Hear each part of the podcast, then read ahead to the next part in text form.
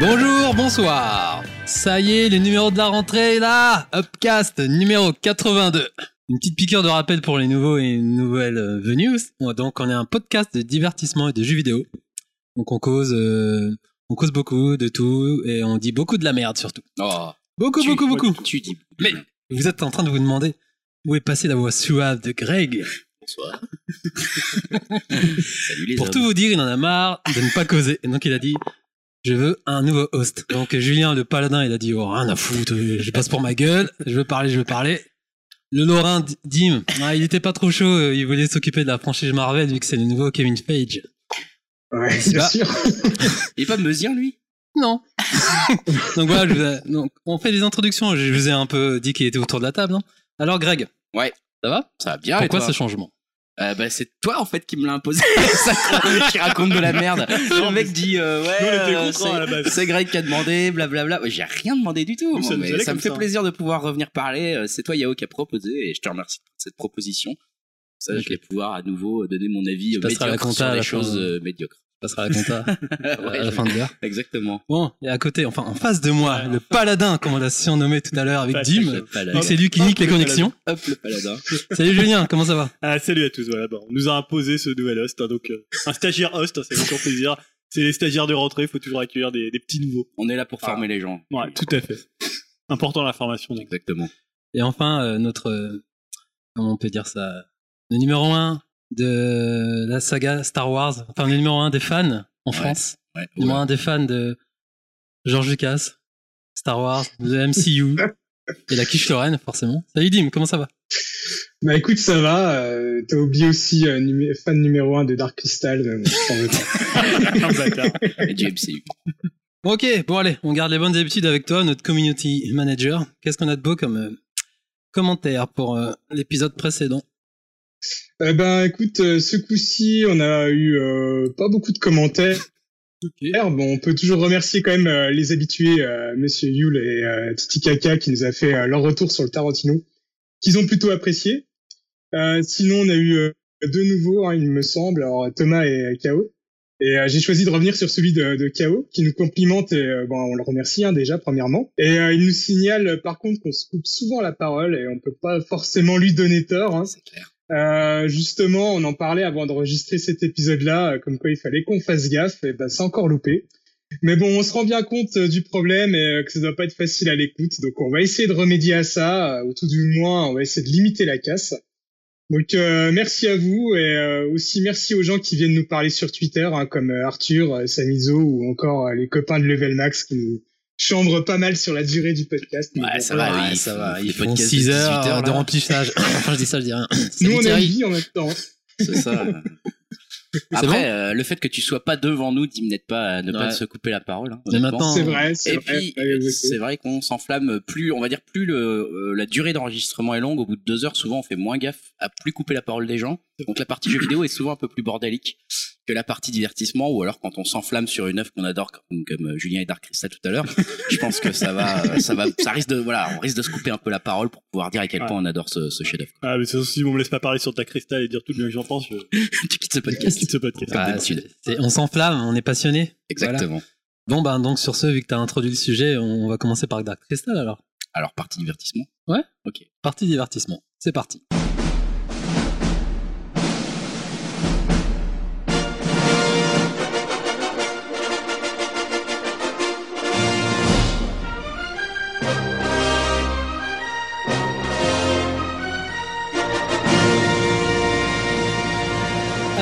Divertissement. On commence avec euh, Dark Crystal, une œuvre qui tient. Tant que ça, à Julien. Qui nous a Ah, bien attendez, occupé cette semaine. Encore donné mon avis. Donc, euh, mais- Ah, t'as passé une bonne semaine, Julien, je pense, non? Ah, J'étais en train de me dire, il y a, il y a des, les semaines ne se, se suivent mais ne se ressemblent pas. Hein? qu'est-ce que c'est cette œuvre? C'est quoi cette œuvre? Alors, Alors, moi, donc- tout ce que je connais, c'est le fameux Dark Crystal des années 80, enfin, Ouais, plus exactement 82, 82, ouais, Ouais. qui, est, qui est ultra, qui est cultissime pour euh, toute notre génération. et- Qui était pas un film qui avait été très bien accueili d'ailleurs à ouais, l'époque. c'est avec hein. le temps. Non. C'est plutôt avec Donc, le temps. ouais. Expliquez-moi, qu'est-ce qui se passe? Il y a une ressortie, il y a une série, c'est quoi non, alors c'est bah, Netflix qui a donc euh, je suppose que c'est eux qui ont commandé ou on leur a proposé. Je ne connais pas la genèse de, euh, de cette série.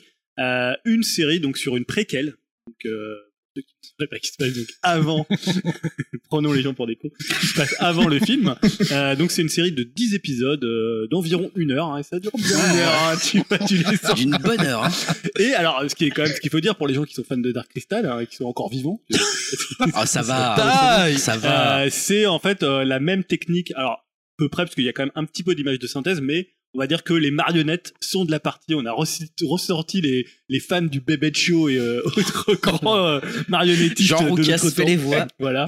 Non, non, disons que c'est très. Alors, je sais plus comment il s'appelle comment déjà le. Frank Oz. Non, Euh, pas Jim, Frank- Jim- Jim Henson et Frank Voilà. Oz. Ouais, ouais, c'était surtout Jim Henson. Ah, c'est Ouais. Jim Henson, Ouais, Franco. c'est vraiment Jim Henson euh, Dark Crystal et c'est vraiment voilà la technique de l'époque euh, pour le meilleur et pour le pire j'ai envie de dire Euh, on en parlera tout, tout de suite après voilà. Et donc alors qu'est-ce que ça raconte c'est une bien bonne question car au bout de trois épisodes Oui, hein, voilà. l'enjeu de ce, de ce de ce débat c'est de se dire au bout de trois épisodes est-ce qu'on continue ou pas à regarder euh, Dark Crystal euh, Edge of Resistance? Voilà, c'est ça. le- qui sait donc qui donc comme tu l'as dit très bien se passe avant le film le film racontant euh, une période très sombre de la planète euh, comment elle s'appelle sera un truc comme Sra. ça. Sera sera voilà. Euh, où euh, donc euh, la race des euh, Skiflings je je sais pas trop comment on dit en français. Je sais même pas d'ailleurs comment ils s'appellent en français tout cela alors les, pareil, lesquels tu veux me parler les, les, les Les espèces rapaces d'oiseaux là Il y a ouais. les Gelflings, Ah, les les Gelflings, les les Skekes, Skekes, c'est ça, non Skekes. c'est dur à dire. les Du mal à Skekes, je dire, sais pas quoi là.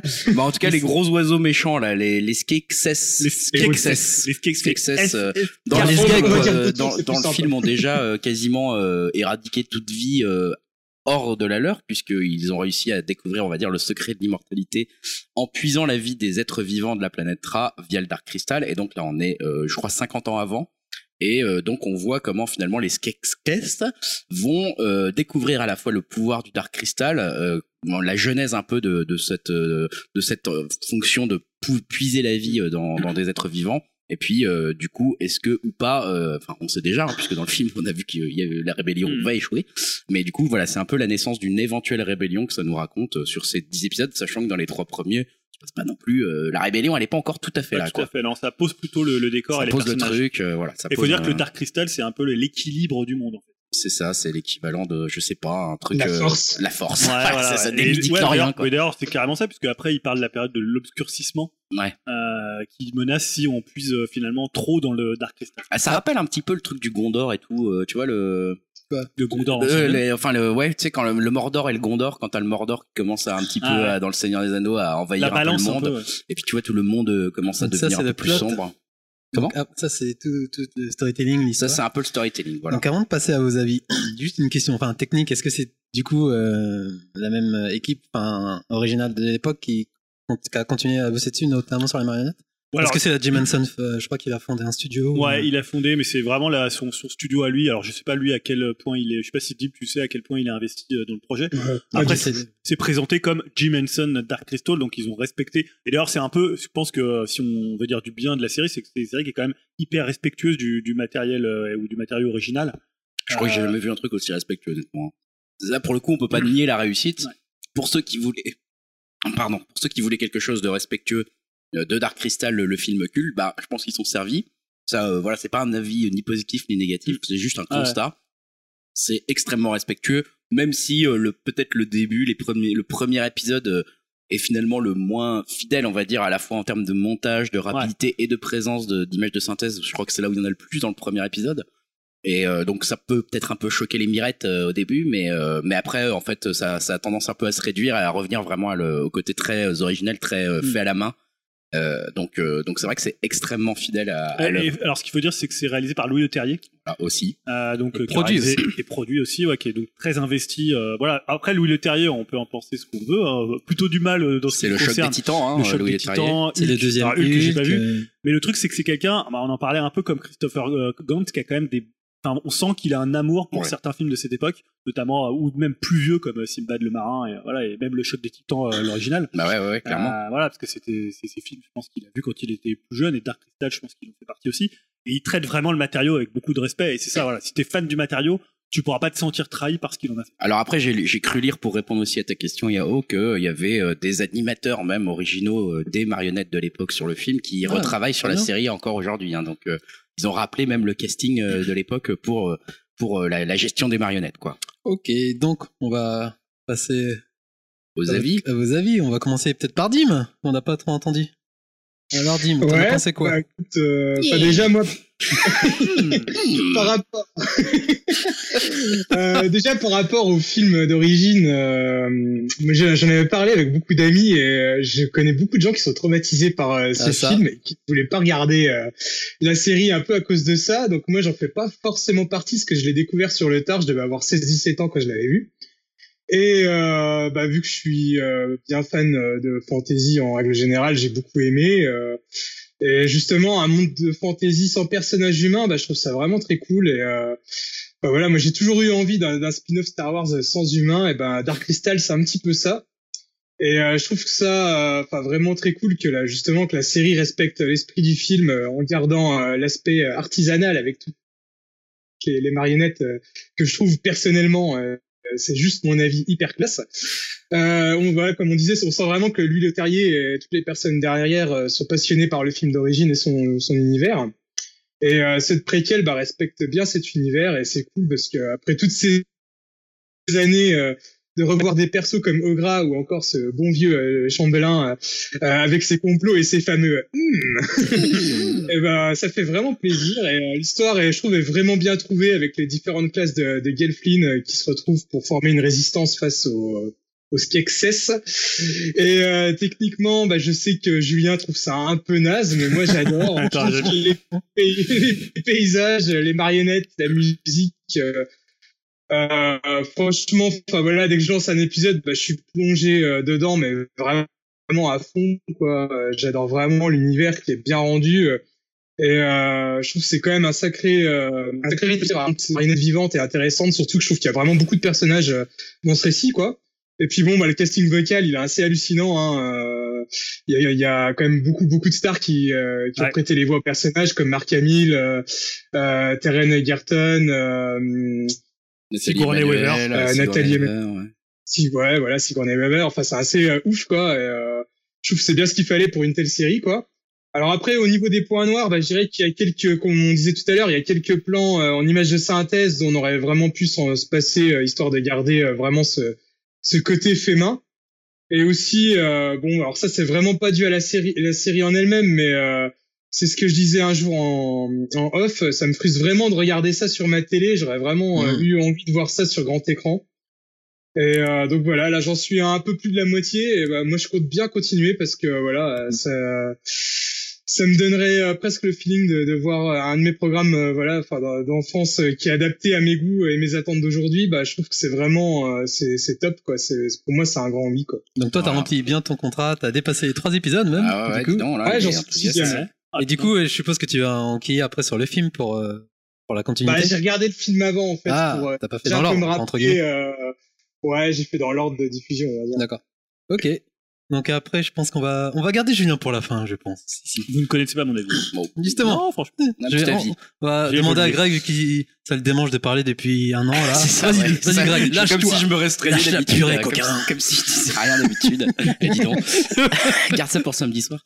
Euh, euh, écoute, bah, moi, euh, je suis pas euh, aussi enthousiaste que Tim, pour le coup. Euh, je suis enthousiaste quand même, en fait. Grosse surprise pour moi parce que je fais partie des gens qui sont pas euh, des grands fans de Dark Crystal, le film, pour le coup qui m'a pas non plus touché dans mon enfance, etc. Enfin voilà, j'en ai pas un souvenir spécifique, donc euh, j'attendais pas euh, des masses de choses de cette série. Et je dois avouer qu'en fait, j'étais même plutôt à me dire, ça, va- ça sent la grosse bouse, euh, voilà, au niveau graphique, etc. C'est vraiment très particulier comme univers. Et, euh, et en fait, je me suis un peu laissé emporter dans le truc, en, par euh, surtout par la magie des effets un peu old school en fait. Vraiment ce côté marionnette euh, euh, où tu vois l'amour des, des marionnettistes finalement pour leurs euh, acteurs, et puis la façon dont c'est filmé, la façon dont le monde est produit. Le- par exemple, les, toutes les, les, les sortes de plantes, d'arbres, de vie autour dans cette planète autour d'eux, elles, elles sont absolument foisonnantes et tout, tout semble en même temps assez cohérent. Tout ça est un peu enfantin, un peu niais quand même dans l'approche que ça a, bien sûr. Il faut un peu se dire bon, ok, je garde, euh, on va dire un peu à mon sens critique de, côté. Donc euh, j'ai quand même été assez touché en fait par la série euh, et je la trouve assez assez réussie pour le coup. En plus, je trouve que il y a eu des inspirations qui sont logiques. On, a quand même, on sent quand même que c'est une série qui est pas vieille comme le film, mais qui est plus moderne et qui peut même s'inspirer un peu des des, des comment dire un peu des trahisons de cours, des choses comme ça qu'on peut voir dans un Game of Thrones. Et euh, voilà, il y a des manipulations avec le chambellan, etc. Enfin, il- voilà, il y a des petites choses qui ont été rajoutées en termes de scénario qui fait que euh, justement, même si ça peut être intéressant de le voir sur grand écran, comme disait Dim, moi je pense que c'est pas mal qu'il l'ait fait euh, sur une série de 10 heures pour pouvoir un peu étirer le monde. Parce que ça peut aller assez loin dans les petites manipulations. Alors pour l'instant, j'en suis qu'à moi j'ai fait que trois épisodes pour le coup. Et, euh, et ça va, ça va déjà un petit peu loin. Voilà, c'est déjà sympa. On sent qu'il y a, on, on connaît mieux la personnalité de chacun des, des protagonistes. Alors malheureusement pour moi, le, le un des héros principaux, euh, je trouve qu'il est juste euh, Ryan. il- Ryan. ouais, Ryan. Ryan, là, Ryanair, Ah, là, ouais. il, a- il est, pour moi, il est inintéressant au possible. C'est pas tellement le, le- la voix, mais c'est presque la marionnette en elle-même Ouais. que je trouve antipathique. Un, un peu donc, moins sur le euh, troisième épisode. Ouais, mais alors vraiment au début, il m'a gavé de ouf. Euh, si, je peux, euh, Oui. si je peux juste ajouter, moi j'en suis au sixième épisode.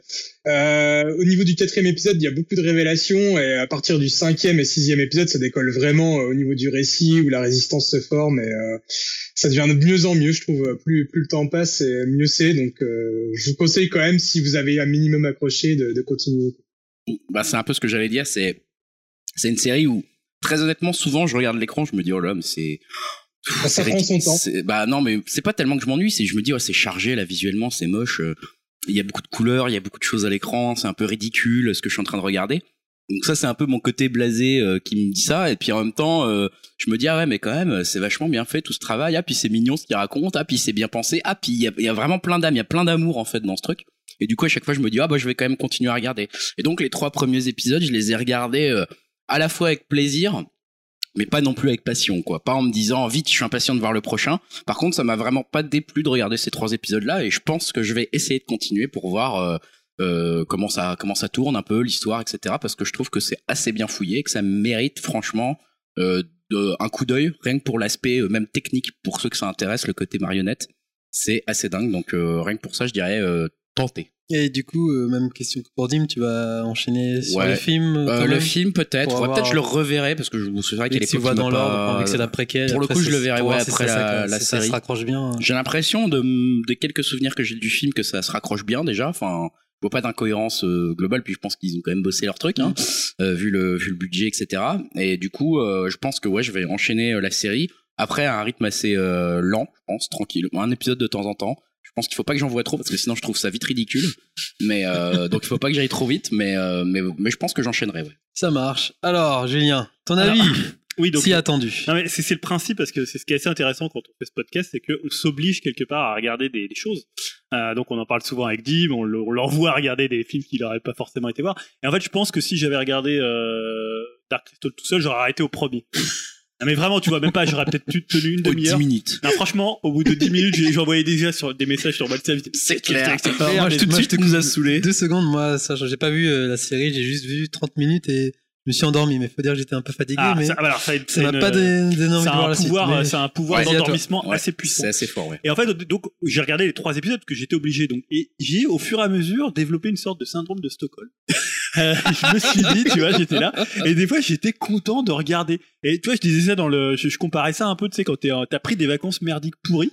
Et le dernier jour, tu te dis, je vais quand même essayer de m'amuser parce que je pars demain. Les vacances sont terminées. Donc, si, même si c'est à chier, si les gens sont cons, si euh, la mer elle est froide et que la situation balnéaire elle Quel est pourrie. Et finalement, je me suis dit que la meilleure comparaison euh, pour Dark Crystal, c'est les vieilles personnes. Tu vois, quand moi, quand j'étais plus jeune, j'allais chez ma grand-mère et je détestais ça. Tu vois, ça sentait mauvais, c'était un peu vieillot. Les gâteaux, ils étaient rances. Tu vois, t'avais des trucs, t'avais des odeurs en fait particulières. Vieux, T'avais en fait, ouais, de vieux. T'avais une espèce de, de, de couleur aussi de vieux. Mais en fait, finalement, quand tu y repenses, t'étais pas si mal. Ouais. Il y avait un côté un peu cocooning, protecteur, un peu comme quand tu mets des charentaises, quand t'es, tu vois. Et en fait, maintenant, tout à l'heure, je regardais dans le métro et j'étais bien. Non. Je me disais, ouais, putain, j'étais là, je me dis, ah putain, les enfoirés, ils ont mis Hop dans une, dans une, dans un petit cajot, comment il va s'en sortir? Même Ah non, Ryan, tu vois, j'étais là, Ryan, il était là, il s'était fait exclure de, bah, son, son camp le, le, le dégageait. Ah bah Moi, ouais. j'adore les rapages, j'espère que les, les Skeksis, bah, Bah, ils, ils vont gagner, je les, Ah, tu sais, il gagne. Parce qu'en fait, le truc, le meilleur, c'est quand même le doublage. Bah ouais, tu vois, objectivement, le clair. doublage, il est mortel. Oh, attends, les marionnettes sont vachement bien aussi quand même. Tu peux pas dire que juste les doublages est bon. Les marionnettes sont ouf. En fait, tu te demandes pourquoi ils ont fait cette série. Parce que c'est tellement, en fait, un peu tellement suranné, tellement old school. Ouais, c'est Et en ça. fait, finalement, au bout d'un moment, je me suis dit, ouais, c'est pas si mal que cette série existe. Et j'ai presque rejoint le camp de Dim, le camp oui, de Dim qui me disait Voilà. Ouais, quand je regarde cette série, je suis bien, j'ai un détassoir pour regarder. C'est ça. T'as un côté effectivement charmant en fait Et du en côté fait, des Tu yeux vois, souvent, je me dis, comme tout à l'heure, comme tu disais, je me dis, putain, c'est quand même un peu naze. tu vois, je suis là, je regarde, je fais, putain, ils sont quand même super moches. Ils ont des tronches, je te dirais, euh, Arthur et les Minimoys. Enfin, ils sont inspirés en plus euh, pour faire Arthur et les Minimoys. Et il y en a qui sont super moches. Et, C'est pas faux. et tu vois, non, il y a par exemple une scène qui m'a vraiment fait marrer, c'est quand, euh, tu sais, euh, donc la princesse, euh, elle a fait une connerie, donc elle doit aller dans faire des Ah basses oui, œuvres, ouais. et donc elle, Ah doit nettoyer le camp des, euh, nul, des comment des, euh, comment ils s'appellent les, euh, les ah, je sais podlings. plus. Les podlings, ouais, c'est les ça. podlings et donc c'est des, des créatures ils sont un peu un peu comme des Ewoks enfin un peu ils sont un peu taquins un peu euh, tu vois euh, Un peu abruti quoi. un peu abrutis mais en même temps ils sont ils ont un côté plus taquin que abruti parfois et donc euh, j'ai trouvé cette scène assez drôle ils courent partout c'est assez bien foutu y a Attends, c'est une scène ridicule. Tu la regardes, tu te dis, oh mon dieu, c'est con. Puis tu baisses un peu le regard de honte, puis tu, tu rigoles quand même un peu en coin. Ouais, voilà. Et donc finalement, alors, alors que si finalement j'avais arrêté au premier, j'aurais dit mais putain c'est à chier. Je me... Enfin, c'était nul, c'est moche, euh, c'est cheap. euh. Mais je trouve que t'as as abordé un point intéressant, c'est le côté, euh, on n'a pas tellement une série à côté comme ça. Déjà, Dim l'a souligné, et je trouve ça vrai. Moi, ce qui me choque, c'est qu'il y a zéro créature humanoïde. Tu vois, il Ouais. y a pas de d'homme du tout, ce qui est très rare Ouais, dans la science-fiction. Euh, donc déjà, ça, ça fait, ça détonne. Puis c'est vrai que que ça soit en termes de couleur, de décor ou de technique, tout est un peu suranné, tout est un Ouais. peu too much. Et du coup, on n'a pas du tout ça comme point de comparaison. Toutes les autres euh, séries qu'on regarde sont plutôt dans la mesure, voilà, Mindhunter ou des trucs comme ça, des trucs très froids. Là, euh, ils y vont à fond dans le kitsch et en fait, c'est Ouais. un côté hyper attachant, quoi. Enfin, c'est bizarre. Mais tu vois, ils vont à fond dans le kitsch, mais ils restent hyper respectueux du truc. Tu vois, tu sens qu'il n'y a pas de second degré, où il y a pas, et finalement ils sont à, à, à bon niveau. Et d'ailleurs, c'est marrant parce que Dib sur le, le, le, le WhatsApp, il mettait une espèce de petit gif avec, euh, tu sais, les espèces de chiens là. Ouais.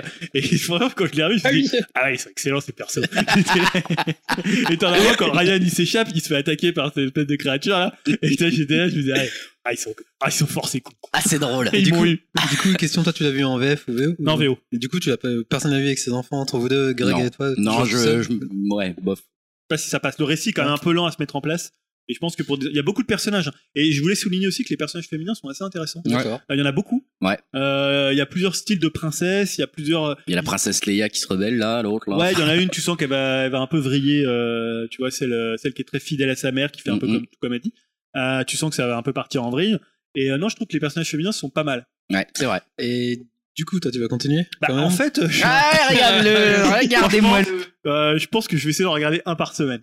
Par semaine Je pense que c'est le bon rythme. Ça va être mon mercredi chez les Et la grands-parents. même question à- je posais à Dim et Greg, du coup, est-ce que tu vas quand même voir le film de 82 ou tu vas t'arrêter à Bon, je sais pas. euh, Non, je pense pas que je le reverrai. euh, tout de suite. Euh, Mais j'ai pas un gros attachement pour Dark Crystal. Je l'ai vu assez jeune, mais. euh, T'as pas trop de souvenirs non plus. Ah, Non, parce qu'après ils vont faire la saison 2 de la série, de la série préquelle que si tu vas regarder aussi. Mais bien sûr que ça marche. Ah ouais? Ah, les critiques sont dithyrambiques. Et- Alors, sa- sachant que lui, le Terrier, il a mis quasiment 4 ans pour faire la saison 1, euh, je Ah pense ouais. qu'on a le temps pour la saison 2. Ah, Ouais, putain, ouais, il a dit ouais. que c'était le truc le plus dur qu'il ait pu Bah, faire. ça m'étonne euh, pas, hein, parce c'est qu'il y a un boulot euh, Bah, en- pour. euh, En parlant de lui, alors, euh, niveau réel, ça donne quoi?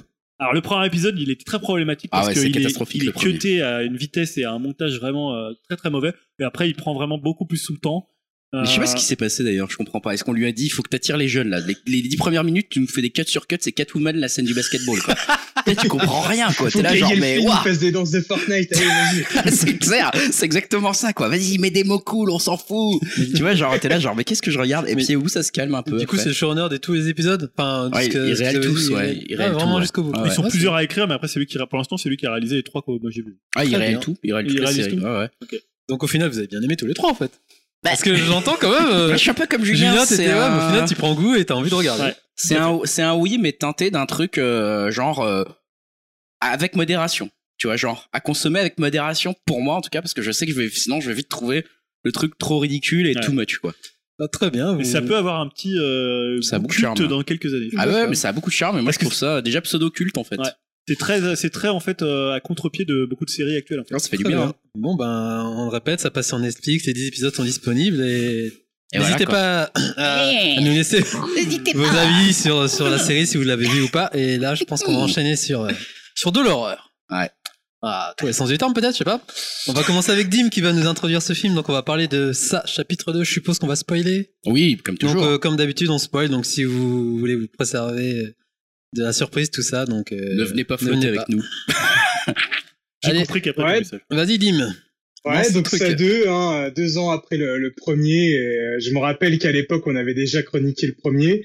Et on se demandait euh, qui c'est qui allait interpréter les personnages euh, en version adulte. Donc euh, bon bah là maintenant, on a la réponse et euh, surtout euh, savoir si la fin allait être euh, satisfaisante parce que bon la, la fin du téléfilm était un petit peu nadardesque avec cette fameuse araignée en plastoc. voir s'ils allaient réussir à faire un petit peu mieux. Euh, D'ailleurs, dans le film, il y a une blague un peu méta là-dessus, euh, vu que le personnage de Bill, devenu adulte, il est devenu écrivain et euh, il est euh, connu pour dans le film euh, et dans le roman euh, pour ne pas réussir à finir ses fins. Alors là, est-ce que la fin de ça est réussie? Ça, c'est la grande question.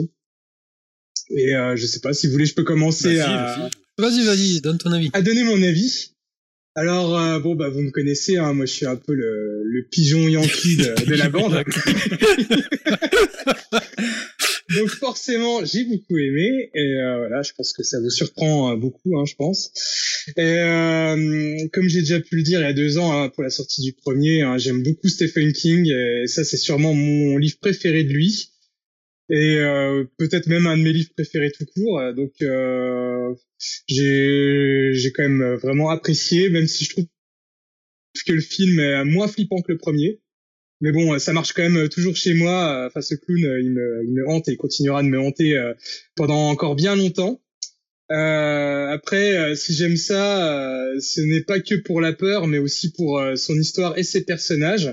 Alors, concernant l'histoire, je trouve ça intéressant que les films n'adoptent pas l'alternance passé-présent comme le livre ou le téléfilm, mais racontent ça de façon plus chronologique. Alors 2h45, ça peut paraître long, n'est-ce pas Julien C'est long. objectivement c'est long comme film. Euh, j'ai bien senti quelques longueurs, mais euh, franchement et euh, subjectivement, moi ça m'a pas gêné du tout. Bien au contraire, parce que j'adore cette histoire et je me l'explique même pas, mais enfin voilà, je suis vraiment marqué par celle-ci depuis que j'ai vu le film, enfin le téléfilm et le livre. Et voilà quoi, c'est vraiment une histoire qui, qui, reste un peu en moi. Donc voilà, moi plus il y en a et mieux ça se passe. Et euh, j'ai trouvé que les persos, euh, bah, ils étaient top et les acteurs euh, plutôt bons. Alors mon préféré, ça reste Richie Tosier, incarné par Finn Wolfhard étant enfant et Bill Adler étant adulte. Les deux acteurs qui l'incarnent sont vraiment, enfin je trouve exceptionnels. J'adore ce perso qui cache sa peur derrière l'humour. les autres s'en sortent bien aussi et je trouve que la, pour la plupart, ils ressemblent bien à leur version jeune en étant adulte, donc c'est plutôt bien trouvé.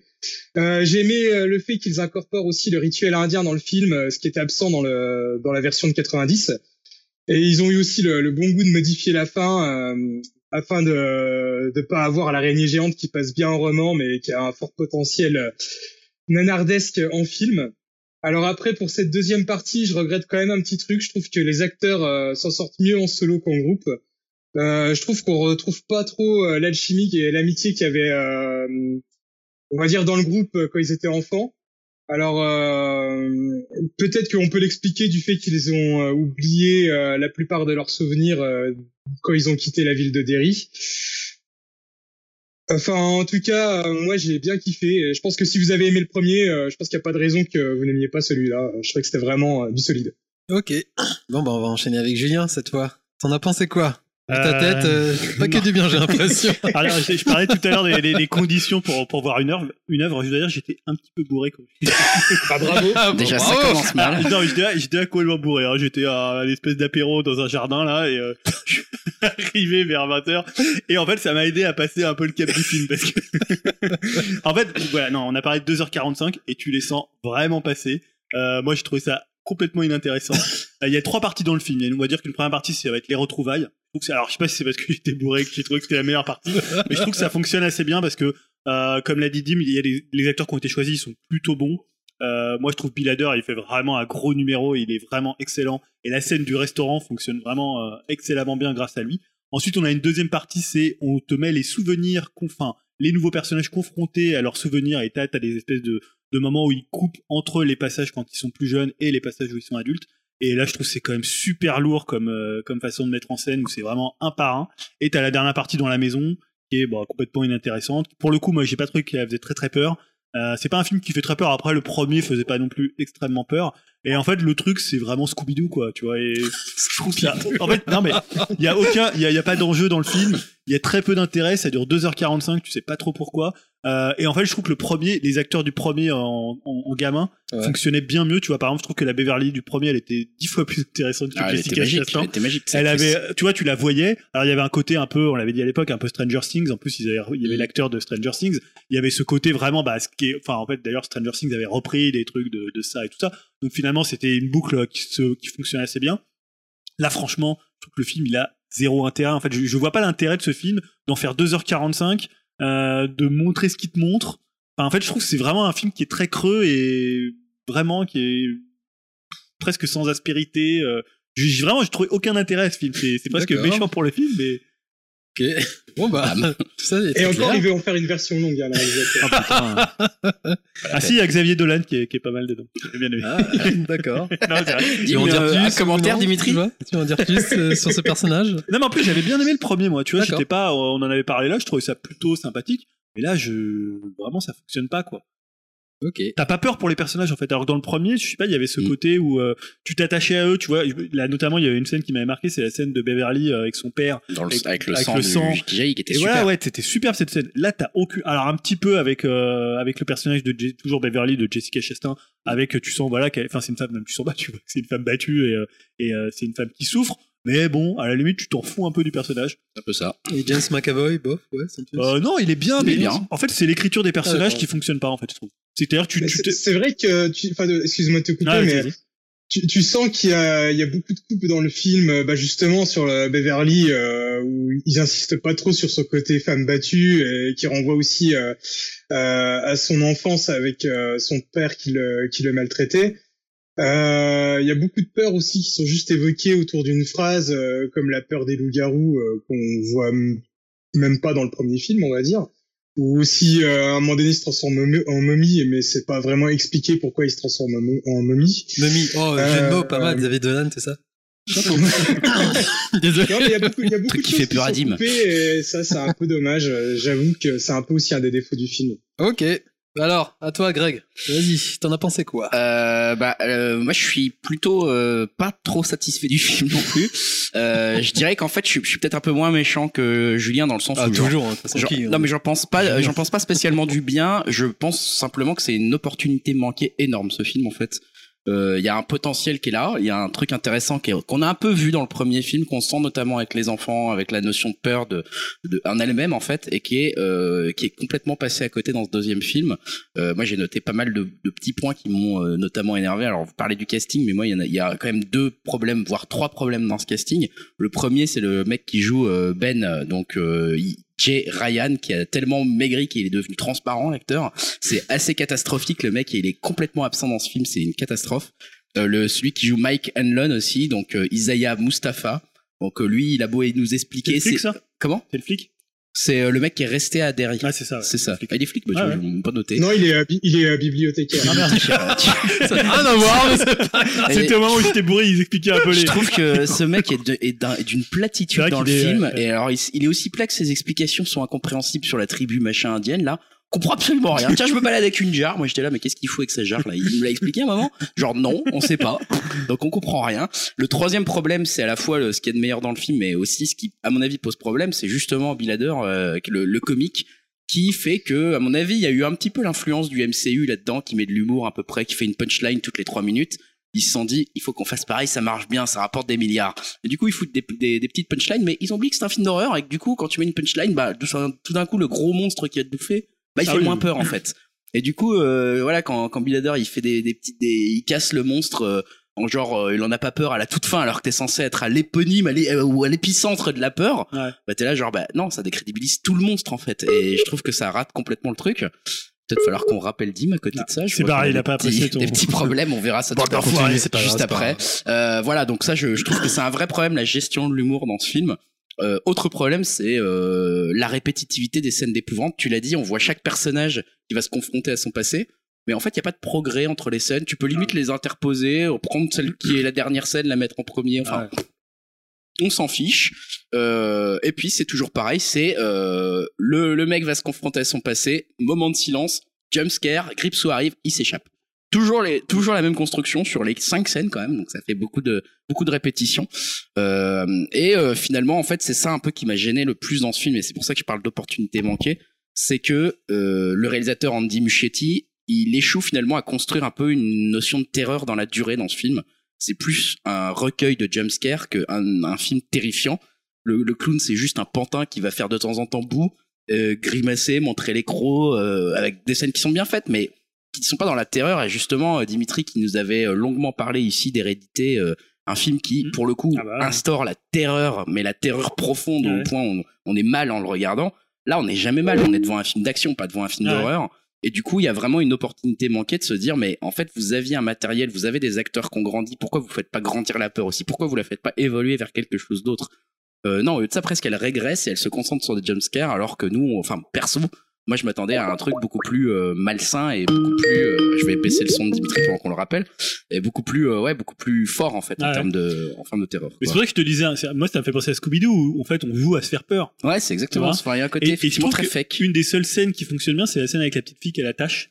ouais Et, Et, euh, exactement ouais. Et qui fonctionnait bien déjà dans le premier, avec la toute première scène quand euh, il y avait le bateau qui partait dans le dans le caniveau. Oui. Et que le, en fait, c'est à chaque fois où finalement il y a un échange Oui. entre euh, le clown et là il y a un entre vrai truc enfant. malsain en fait Et donc elle est là, tu vois, à un moment elle veut partir parce qu'elle se dit ouais c'est un inconnu, et lui il la rappelle Mm. parce que il l'apitoie en lui disant ouais voilà tu moi aussi j'ai moi aussi je suis comme ça, machin je suis, ouais, tu vois. euh. Et je trouve que là le, le dialogue, il y a quelque chose de malsain presque. ouais, là c'est assez réussi le malsain pour Alors le coup. que- Je suis assez d'accord. Cette scène pour moi c'est la meilleure du film. C'est ouais. Et toutes les autres sont un peu vaines en fait. Voilà, Euh, un peu genre bah ok jumpscare, bon ok musique, calme, jumpscare, Ouais, musique, calme, jumpscare. Bon euh, on en attend ouais. un peu plus. Quoi. ouais, enfin non, je sais pas. Moi je. Voilà, le premier marchait déjà comme ça. Ouais ouais je... non mais c'est ce que alors je disais on t'a on, on t'a perdu malheureusement pendant quelques minutes pendant que pendant que je parlais mais effectivement euh, le premier je lui en voulais pas de marcher comme ça et quelque part ça fonctionnait parce que t'étais face à des enfants. Là ce que je regrette c'est qu'ils ont fait évoluer les personnages de 27 ans mais ils ont pas fait évoluer la peur en fait quelque part et le, le système de peur continue à fonctionner pareil et je te mentionnais pendant que tu as déconnecté je disais c'est toi qui nous avais conseillé Hérédité avec la fameuse terreur que ce film installe là on est très loin d'une terreur installée on est vraiment juste dans le jumpscare et c'est ça un peu que je regrette finalement dans ce film c'est qu'ils ont pas su faire évoluer l'horreur quoi et qu'on reste sur un film Ah bah, d'horreur assez banal quoi C'est plus grand public en même temps. voilà c'est extrêmement grand public et ça se En même temps, que- on peut dire, on peut dire que euh, vu qu'ils sont devenus adultes, euh, ils ont plus la même vision de la peur, quoi. Ils sont peut-être plus rationnels. Et ça marche peut-être plus forcément euh, non plus euh, sur eux euh, en niveau en tant qu'adultes. Que... Bah ouais, mais dans ce cas, ça veut dire que le clown fait pas peur, et dans ce cas, c'est que ton film il sert à rien. Effectivement, comme le dit Julien, si tu prends un truc qui fait plus vraiment peur à des adultes, bah pourquoi tu fais un film d'horreur dessus alors? Enfin, je veux dire, euh, fais pas un film d'horreur dans ce cas, fais un. Et, et alors Enfin, je sais pas. justement parce que toi tu connais bien Stephen King, Dim, euh, je sais pas si Greg t'es assez Ouais, je suis, je suis Parce assez que- amateur. tu vois la peur c'est ça enfin l'idée de la peur chez Stephen King elle est normalement euh, très ancrée euh, dans tu vois parce que moi je connais plus la peur par exemple chez Lovecraft et la peur chez Lovecraft elle est hyper dure à montrer au cinéma Ah, elle est impossible. hein. parce que euh, bon peut-être que d'ailleurs comment le, le réalisateur de Hérédité ça serait un bon réalisateur Ah, serait- pour ouais. Lovecraft Ouais. pour le coup parce que ça, ça confine à la folie et c'est quoi la peur chez Stephen King en fait? Que ce soit dans ça ou dans d'autres Après, c'est une question qui est pas facile parce que dans, les, dans tous les livres, elle est pas exactement pareille, mais c'est vrai qu'il y a quand même une hérédité de Lovecraft qui est, euh, je sais pas s'il la revendique. Euh, elle est plus souvent formulée dans le sens où chez Lovecraft c'est vraiment bah, indescriptible euh, Ouais. et informulable en fait. Là, euh, parfois, elle prend, enfin, elle prend souvent l'apparence de quelque chose. Donc, ça peut être un étranger qui arrive dans un phare, ça peut être, euh, voilà, un clown, etc. Ça prend quelque chose comme ça, mais derrière, il y a quand même cette idée de euh, la peur elle-même qui prend la forme de quelque chose. mais ce que je veux dire c'est que Ju- excuse-moi, justement, ouais. enfin, C'est juste pour préciser, le- juste pour, excuse-moi juste pour préciser la question, c'est juste pour dire, est-ce que dans le film, est-ce que c'est fidèle à ce que euh, Stephen King il fait dans le bouquin en fait? Bah, dans le bouquin, en fait, euh, on connaît pas la vraie forme euh, finale de ça. Euh, comme quoi elle est indescriptible pour euh, pour les humains et que euh, il, il se montre jamais sur sa vraie forme. En fait, la, la, la forme absolue qu'il peut montrer aux humains, c'est sa forme d'araignée à la fin du, du livre. On retrouve pas qu'on retrouve pas dans le nouveau film, mais euh, sa vraie forme, on ne la connaît pas et elle est inimaginable pour un pour un être humain. C'est comme ça que c'est décrit dans le dans le livre. Ouais, donc là, comme disait Greg, c'est pas très très éloigné de Lovecraft où finalement ça se passe presque au-delà de ce que tu peux imaginer. Euh, et euh, les par exemple les grands anciens, ils sont au-delà presque de. C'est ça. Mais c'est vrai que, ouais, voilà. Bon, après, je pense que j'en attendais un peu trop en termes d'horreur et que j'aurais dû m'attendre à un film plus d'action, mais, mais bon, c'est pas un mauvais film. Hein. Je trouve qu'il est bien fait, etc. Mais un peu vain, quoi. Un peu dommage. Ouais. Euh, ils auraient pu aller plus loin. Euh, c'est un peu dommage. Surtout que c'est plus pour moi limite un film fantastique avec quelques petites touches d'horreur qu'un Ouais, vrai c'est un film d'horreur. Bah, il y a beaucoup trop d'humour pour que ce soit Ouais. un film Ah, d'horreur. c'est un peu de la peur de train fantôme, quoi. C'est ça, tu sais, le clou. Bah, c'est un peu ça, ça. ouais. Ok, bon, donc alors, c'est- Dim a passé une très bonne semaine avec Dark Crystal et ça, et Julien un peu plus contrasté. ça, c'est... Ouais, ça Voilà. représente Ouais, que 6 heures de la je- semaine. Et Greg aussi, mais... Ça va, je sens ça que ça va me retomber dessus pour le prochain podcast. Ah, Il y, a du- il y a du potentiel candidat en plus. Donc comme pour Dark Crystal, n'hésitez pas à laisser vos commentaires si vous avez vu ça, euh, chapitre 2. Et donc, ben, tu vas garder euh, le micro, Greg, parce qu'il revient avec Oui. un clash des phrases. Oui, un clash des phrases, euh, effectivement. Alors un peu différent dans le sens où c'est pas forcément des phrases euh, violentes, mais euh, voilà, c'est des phrases que j'ai vu passer dans l'actualité qui étaient l'occasion de parler de certaines personnes qu'on aime ou qu'on n'aime pas. Donc euh, je vais vous les citer. Vous allez essayer de retrouver qui est cette phrase. hein, c'est ça le principe du, du jeu. Et puis ensuite on peut parler de ces phrases en elles-mêmes, voire les classer selon celles qu'on préfère. Première phrase. J'aime Woody, je le crois, et je serai prête à travailler avec lui à tout moment. Je vois Woody dès que je peux, et nous avons souvent parlé de tout ça. J'ai été très direct avec lui et lui avec moi. Il maintient son innocence et je le crois. Scarlett C'est Scarlett Johansson. C'est Scarlett Scarlett Johansson. Effectivement, j'avais oublié de le préciser, mais cette première partie du clash des phrases, c'est hashtag MeToo, la thématique. Donc c'est vrai que c'est Scarlett Johansson, voilà, qui s'est encore attiré les foudres de la presse et de la critique en parlant de Woody Allen en le défendant, hein, parce que voilà, on, sait que c'est un peu dangereux en ce moment de défendre réalisateurs qui ont pu avoir un passé trouble. Euh, et donc, elle a quand même osé prendre la parole et osé jouer ses places au box-office. À côté de ça, il y a une autre citation qui m'a fait vouloir euh, aussi la mettre en face pour pour parler du hashtag MeToo que je vous lis. Euh, c'était hyper intéressant qu'il y ait eu nos deux films en compétition. La critique française s'est retrouvée face à la question du male gaze et du female gaze, de ces enjeux autour du regard. Keshish et moi-même faisons des films qui sont des formes de manifestes autour de ces questions. C'est complètement stupide de penser qu'on peut pas aimer l'un et l'autre. Au contraire, c'est là qu'il n'y a pas assez de travail de déconstruction d'une partie de la critique française et des spectateurs. On peut absolument aimer les deux. Euh, réalisateur de Boys, quelque chose? Moi, je l'ai. Hein. Toi, tu l'as, Ah, bien sûr. Bah, C'est Ah, Céline Sciamma. Oui, c'est ça. C'est Céline Sciamma. Dim, t'allais dire quelque chose? Non, non, je, je me disais, on en avait parlé en off, mais je me rappelais plus du nom de la. C'est de la voilà, c'est elle, c'est Céline Sciamma Ouais. qui est revenue, hein, parce qu'on lui a pointé du doigt la différence en mode euh, genre, mais regardez un film comme celui qu'a fait Keshish avec Make to My Love, euh, c'est pas du tout ce que vous cherchez à faire avec le male gaze, etc. Et à la surprise peut-être des journalistes, elle a Ouais. complètement détruit cette idée en disant bah si en fait on fait la même chose quoi. Et, et justement je pense qu'il faut arrêter de pointer les différences et de voir la Mhm. similitude. Ah, sa réponse était intelligente. Donc euh, elle est assez intéressante cette, euh, cette cette réponse et je trouve qu'elle est euh, intéressante à entendre surtout qu'on va parler de enfin on va peut-être parler d'elle prochainement dans Ouais. les prochains podcasts parce qu'elle fait un film qui sort euh, là la jeune la portrait de la Portrait de la jeune fille en feu. ouais. Ah, d'accord. voilà donc Et le conseil, c'est deux on en a déjà parlé ici, de, Boy, de, de Boyhood et de. Non, pas. Boyhood, de, Les- Toy Boy. Euh, Toy oui, c'est Boy Toy et Boy de, oui et Toy Boy de filles. et oui et c'est ça et il y avait un truc Et la naissance des pieuvres. exactement ouais. voilà donc je me suis dit c'est peut-être l'occasion de reparler de ces deux citations Euh, une préférence peut-être entre les deux? Bah, Céline Sciamma, moi, je trouve Ouais. c'est assez osé. Assez... Ça défend Keshish. ouais c'est C'est toujours bien, Bah allez, on va faire les anti-kéchis et on va prendre Scarlett, même si j'aime pas Scarlett. juste pour Mais Scarlett, du coup, si elle a un film à placer, elle veut travailler avec Woody prochainement. C'est déjà quoi son Bah, elle, est, elle est en, de toute façon, elle est en promo tout le temps, cette meuf. Donc, euh, je vais te dire, euh, Ouais, je dirais Scarlett par défaut, mais pour faire chier aussi. ah, il fait juste pour faire chier, il prend, il prend Scarlett aussi. Team Dim, tous les C'est deux. Scarlett. Il y aura une deuxième partie du clash des phrases tout à l'heure. Ça marche, donc on enchaîne avec euh, notre fameuse rubrique, hein, des projets pourris, et on commence avec Julien. Tu nous parles de quoi? Apparemment un certain remake de Volteface, Ouais, ouais, bah, Face Off, Face Off. Ouais, j'ai laissé le titre français. Volteface, c'était pas mal. avec... euh, Euh, bah, je, en fait, je sais pas trop ce que vaut aujourd'hui Volteface. Donc, c'est Volteface, c'est le film terrible. de John Woo. ouais, on en avait parlé en off. Ouais, c'est vrai qu'on en a parlé justement quand je t'ai évoqué ce remake. On a fait, ah, qu'est-ce que ça peut être? Euh, C'était donc un film pour ceux qui connaîtraient pas. Il y en a peut-être qui l'ont jamais vu. euh, Ouais, Volteface, sortie, si- c'était culte à l'époque. Ouais, la sortie, c'était un, plutôt un film culte et il repasse assez souvent à la télé. Euh, donc il était sorti vers la fin des années 90, donc c'était un pitch assez improbable, hein, d'échange de visages, d'identité, euh, et avec un Nicolas Cage déjà complètement en roue libre. Ah, complètement cocaïné. Ah, il, était- il- il y a la scène, notamment la scène de la le, de cœur d'enfant là, elle est quand même juste mythique. Euh, moi, la dernière fois que je l'ai vu, c'était en laserdisc. Hein, c'est pour Oh, ouais, ça raconte non, c'est vrai. toujours, toujours, c'est pour juste situer le moment où ça remonte dans le temps. Euh, mais en tout cas, bah, la Paramount ne l'oublie pas puisque selon le Hollywood Reporter, je sais pas si c'est vraiment officiel encore ou si c'est un, ils sont souvent bien informés, mais apparemment c'est encore à l'état de rumeur. Ils préparaient donc un remake qui est supervisé par Neil Moit, qui est le Oh. producteur de Fast and Furious. Oh non. Voilà. Oh là là. par Oren Uziel, qui est le scénariste de Détective Pikachu, Oh. de fine équipe. Oh là là là. Prête à tout pour vous émerveiller de, sur votre siège de cinéma. Euh, bah voilà, ça sort quand même le film pourri, un film iconique de son époque dont on sait plus trop si c'est un nanar, un chef-d'œuvre ou les deux. Euh, et bah voilà, qui tenait, on a dit, c'est à la démesure. Hein, c'est un peu comme le Mission Impossible de John Woo. C'est tous les films de John Woo Ah, John de, Woo, de hein. cette époque-là. La période US, quoi. Euh, Il y a les colombes partout, il y a les trucs au ralenti.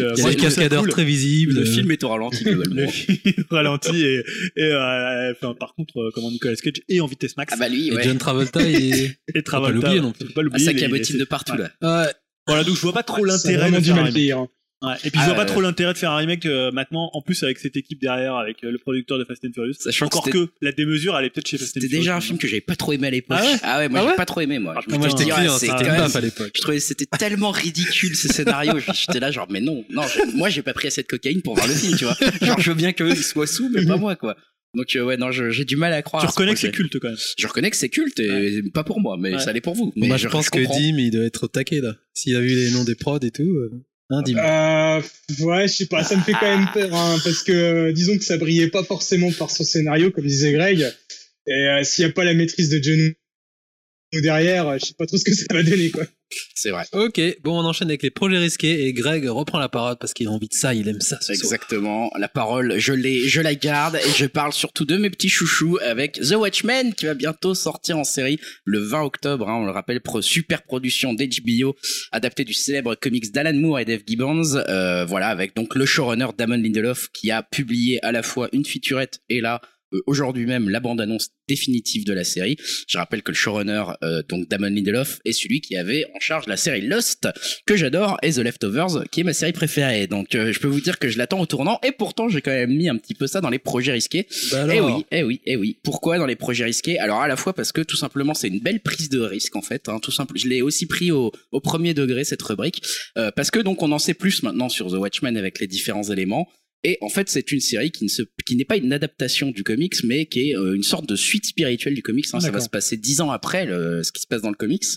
Euh, et euh, en fait, on va pas voir certains personnages. Hein. Par exemple, a priori, Rorschach est mort à ce moment-là. Hein, donc euh, le fameux personnage malheureux, tu au spoil masque, ouais, Watchmen quand même, au masque qui, qui est changeant. voilà, il ne sera a priori pas dans la série. Alors peut-être qu'il y aura des surprises. Hein, je ne sais pas exactement. On, on est toujours avec des surprises possibles avec Damon Lindelof.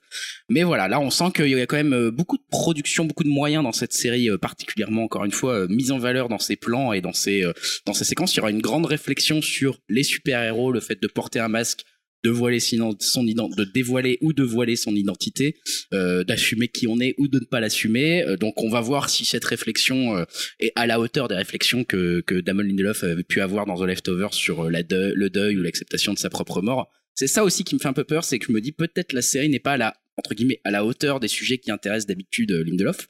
Je sais pas si juste avec la question des super-héros il se fourvoie pas un peu. Après, apparemment, et c'est ce qu'on voit aussi dans cette dans ces featurettes et dans Ouais. cette bande-annonce, on interroge aussi pas mal la notion de la justice elle-même. Qu'est-ce qui est bien, qu'est-ce qui est le mal?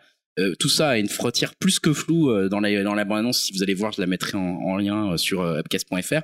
Euh, puisque effectivement euh, les policiers portent des masques, les méchants portent des masques, les gentils portent des masques, et finalement les gentils sont-ils gentils? Euh, Bah on n'en est plus tellement sûr, donc c'est en eau trouble complète. Et ça, ça me donne envie, mais voilà, encore une fois, projet risqué parce que bah comics ultra culte, même roman graphique ultra culte.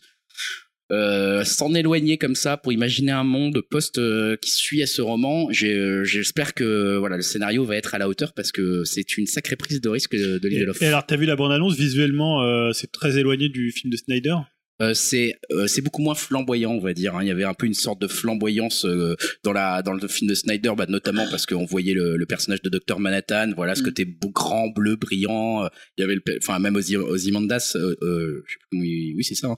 euh, il, voilà il a un côté un peu égypte antique etc donc des décors un peu un peu un peu fous Euh, là c'est très très sombre ça a l'air très euh, réaliste contemporain presque ouais. et finalement, euh, c'est un peu des super-héros qui se baladent dans notre monde presque, mais en plus plus sombre. Alors notre monde, quand même, avec quelques particularités. Hein, on- c'est Robert Redford qui est président. Le public n'a pas encore accès à Internet. Voilà, donc il y a quand même un. On, est, on reste dans un monde euh, alternatif et particulièrement sombre, on va dire, où on pourrait un peu penser à Retour vers le futur 2 quand Ouais. quand voilà quand Biff devient président. Ça fait un peu penser à ça, quoi, dans ce dans ce monde-là.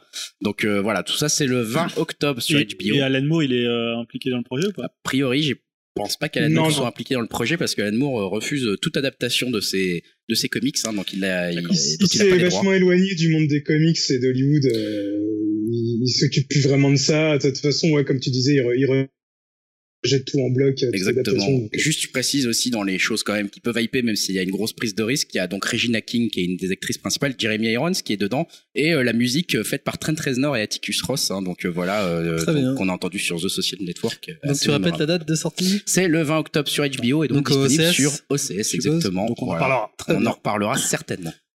Très bien, on enchaîne avec Dim et un certain Robert Rodriguez qui atterrit chez Apple. Ouais, voilà. Donc, euh, bah, je vais vous parler hein, d'une plateforme vidéo euh, dont pour l'instant on n'a pas trop trop parlé. C'est Apple TV+. Mais il me semble que Julien va nous donnera plus de détails là-dessus. Mais euh, donc, euh, bah, comme toutes les plateformes vidéo hein, qui se lancent, euh, bah, ils, ils fonctionnent sur, on va dire, des gros noms. hein. Je sais qu'il y a déjà Spielberg euh, qui euh, qui va travailler pour eux, et il y a aussi Robert Rodriguez. Hein. Et Robert Rodriguez qui était à Strasbourg ce week-end hein, pour une masterclass que j'ai honteusement loupée. Euh, enfin, en tout cas, il vient d'annoncer euh, l'adaptation d'un comics euh, à base de vengeance, de cartels de drogue et de lutteurs mexicains, et qui s'appelle El Gato Negro, ou le chat noir en français. Mhm. Alors, le rôle principal sera tenu par Diego Boneta, un acteur que je ne connais pas, mais qui aura un rôle dans le prochain Terminator. Euh, alors, euh, je, je l'ai mis dans les projets risqués parce que, bon, à Rodriguez, euh, je trouve qu'il est capable du meilleur comme Alita ou Planète Terreur ou encore Sin City mais aussi du pire, bah justement avec le deuxième Sin City ou euh, le deuxième Machete. Enfin bref, il devrait pas faire de suite ce mec. mais en tout cas, enfin voilà, le, le voir aux commandes euh, d'un film avec des lutteurs mexicains euh, qui va castagner des, des dealers de drogue, ça me ça me chauffe quand même un petit peu. On va- on C'est vrai que c'est vrai que le scénario dit comme ça est assez sympathique. il y a que lui hein, pour faire un truc comme ça, donc vrai. je me dis pourquoi pas. Donc il y a une fenêtre de sortie pour ça? Non, pour l'instant, euh, il n'y a pas encore date de sortie, mais bon, on va surveiller ça. Ok, on enchaîne avec Julien et sa... hum, Comment dire Tu es Euh, perdu dans le conducteur. Non, non, c'est pas ça, j'ai cherché le mot, son obsession, voilà, pour OSS 117. Ah bah oui, on partage, Voilà, partager ça, cette obsession pour SS. Alors, qu'en Euh, est-il? bah, en fait, le truc, c'est qu'on a souvent parlé du troisième OSS 117, mais on l'a souvent classé entre projets pourris, Ouais. projets. Alors, au début, un peu projet qui nous hypait, on va le dire. Bah, au Avant tout début, oui. Voilà. Avant qu'on sache que ça, ça serait, euh, Ça serait pas Avanesius. Zamisus avec qui c'est le projet et que ça serait Nicolas Bedos qui va réaliser. Et Ah oui, ça va être la grande cas. crainte. C'est toujours ma crainte Ça parce que le, crainte. le tournage commence le 18 novembre. Euh, bon, alors voilà, ce qu'il faut dire, c'est que euh, il y a un titre pour le nouveau SS 117 et il va s'appeler Alerte rouge en Afrique noire. Plutôt un titre sympa. Je trouve assez réussi. Voilà, je l'aime bien. Euh, le tournage, donc, je l'ai dit, débute le 18 novembre et la sortie c'est février 2021. Et donc en fait, ce qui explique le film français, c'est que OSS 117 va s'associer à un nouvel agent de la jeune génération. Et moi, je trouve ce qui est, alors je l'ai repassé dans les projets risqués, mais je trouve que l'idée de l'Afrique euh, coloniale, euh, enfin, la, ça peut être euh, un bon Ouais, terreau de bien, OSS ouais. 117. Ouais, ouais, c'est un truc bien honteux de la France, on peut y Voilà, aller là. voilà. Alors, Je il y a trouve qu'il y a vraiment, c'est totalement. En plus, on sait que c'est toujours Jean-François Alain qui est au scénario, donc euh, qui est l'auteur euh, assez historique des Guignols et qui a écrit les deux premiers. Ouais. Et euh, les deux premiers sont vraiment très très bien écrits.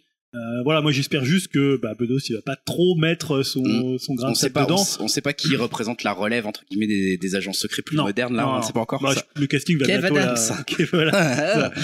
Nicolas Bedos. c'est- Euh, bah, ça remet dans les projets pourris.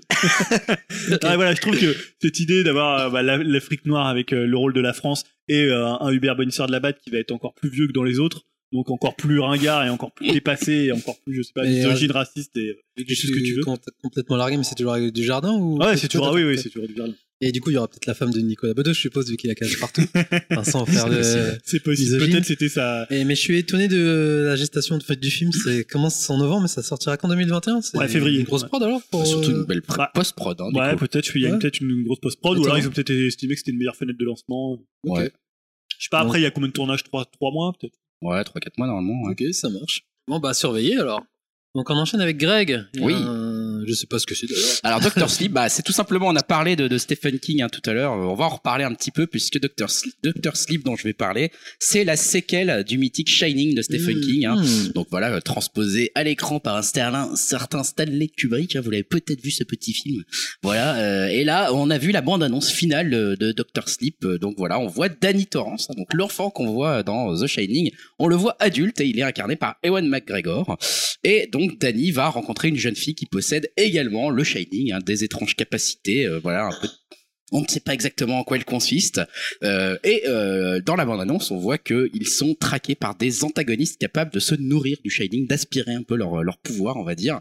Euh, voilà, donc euh, c'est un trailer qui est intéressant mais risqué, intéressant. Euh, Il y a des plans, en fait, ça reprend pas mal de plans cultes du chef-d'œuvre originel. Hein. On voit une voiture vidéo, etc. au début, etc. Enfin, on revoit l'hôtel, on revoit la chambre, on revoit le couloir avec euh, avec Danny, on revoit les, les jeunes filles, les deux jeunes Ouais. filles, etc. Donc euh, voilà, on et, et en même temps euh, projet extrêmement euh, casse-gueule s'il en est parce que bah euh, on voit qu'il essaye de suivre l'esthétique du premier, donc euh, voilà, n'est pas euh, Stanley Kubrick qui veut, et en même temps il fait quand même une adaptation d'un livre de Stephen King, Stephen King qui a détesté The Shining de euh, Kubrick, donc un peu compliqué. Alors quand je dis que ce projet est compliqué, il faut forcément un réalisateur, euh, euh, j'ai envie de dire, qui est prometteur peut-être pour se charger de ça, et le réalisateur c'est Mike Flanagan qui s'y colle. Alors vous dites c'est qui ce mec Je connais pas du tout.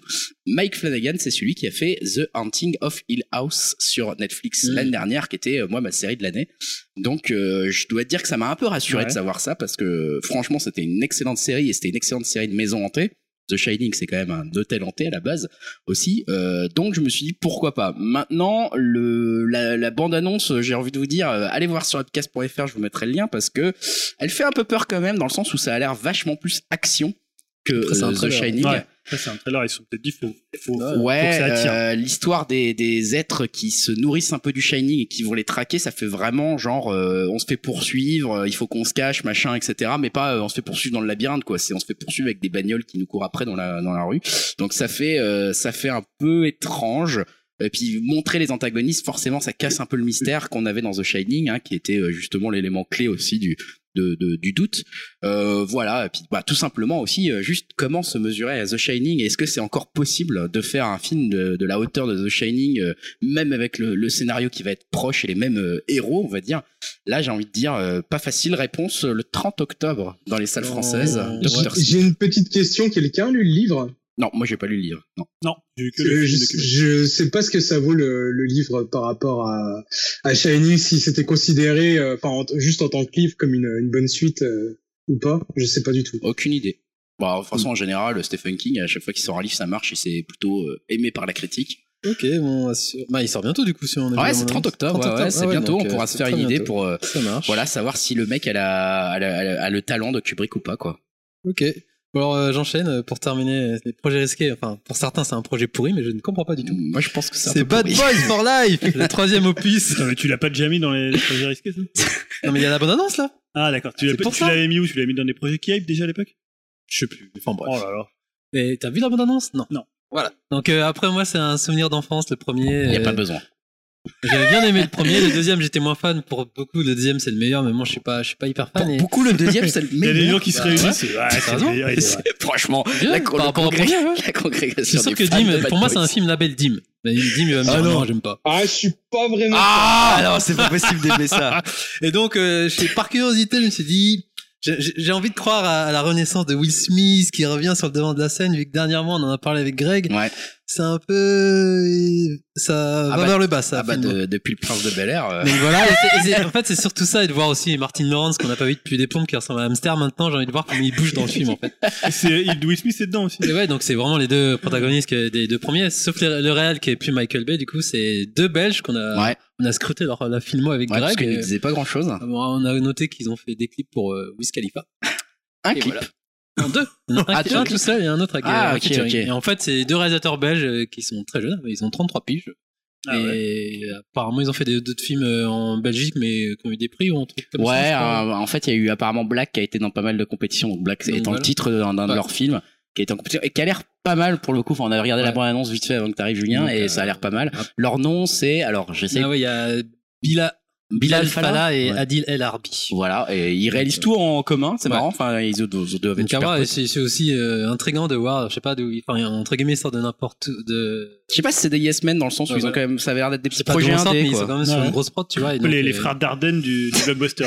Bon, après avoir vu la bande-annonce, c'est du un bad boys dans, dans les grandes lignes, hein, avec les punchlines, et j'ai un peu peur qu'il soit, Leur frère avec une arme. C'est Kid. j'ai un peu peur qu'il soit trop ringard dans le, Enfin, dans le film, quoi. À vous de voir avec la bande-annonce. mais. Après, c'est vraiment la bande-annonce euh, typique de l'américaine. Ouais, c'est ouais, avec ouais. les explosions, 1 minute 17, une blague. Ça.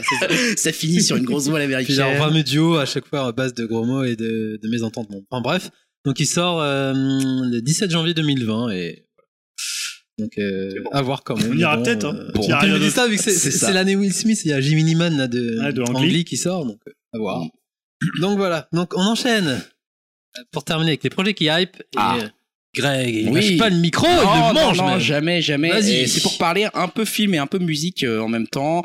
Euh, ça va être assez rapide. C'est un projet qui, que je trouve intéressant, qui a été présenté au Festival international du film de Toronto 2019, qui s'appelle Sound of Metal, et dans lequel il y a l'acteur qui s'appelle Riz Ahmed, qui a joué dans The O.A., The Night Of ou Rogue One, hein, pour euh, Dimitri notamment. Ah, il est bon, Euh, lui. est présenté. Comment? Et Venom. et Venom, effectivement, effectivement. Et donc, c'est le scénario, c'est tout simplement qu'il est un batteur de heavy metal qui devient sourd. Voilà, tout simplement. Ouais. Et, euh, et apparemment, euh, pour des gens qui ont vu la projection, c'est un film qui est très prometteur et peut-être ça va me faire un peu penser à ce qu'on avait à l'époque avec euh, Whiplash euh, en termes de relation à la musique. Apparemment, on n'a jamais euh, vu ou entendu, selon les premiers euh, retours, de, de un sound design aussi intéressant au cinéma. Et puis, le, je trouve que le sujet est assez assez intéressant. Voilà, ce côté euh, l'homme face à passion, qui, à la passion qui peut plus euh, assouvir. Je trouve que l'acteur Riz Ahmed c'est quand même un acteur assez intéressant dans les projets qu'il fait et en général il se sort un peu du lot. Alors peut-être pas trop dans Venom je ne sais pas ça je l'ai pas vu. Mais euh, mais voilà j'avoue que ça m'a donné envie ça m'a un peu hypé. Je me suis dit tiens Riz Ahmed on va voir euh, ce qu'il peut donner dans ce registre là et puis euh, le réalisateur c'est son premier film. Il s'appelle Darius Marder. Peut-être le nom vous dit quelque chose parce que c'est le scénariste The Place Beyond the Pines voilà Ah, avec Donc, euh, euh, Ryan Gosling. avec Ryan C'était Gosling plutôt pas mal. qui était un, film. plutôt un bon film. Donc euh, je me suis dit ça mérite d'être suivi ce Sound of Metal. En plus le heavy metal c'est pas quelque chose qu'on représente souvent dans les films indépendants, les choses comme ça. Ouais, donc je crois que euh, t'as hypé Dim là. Il est tout fou. moi, là. je, suis- moi je suis assez hypé. Ah ouais, bah ouais, non, Ah ouais, métal, Dim. Oh puis Riz Ahmed, Riz Ahmed qui est un bon acteur. Ah, J'ai plus envie de le voir que Bad Boys euh, 3. quoi. Allez bam, Bah, allez yao, toi. Toi, je te nique ta rubrique direct.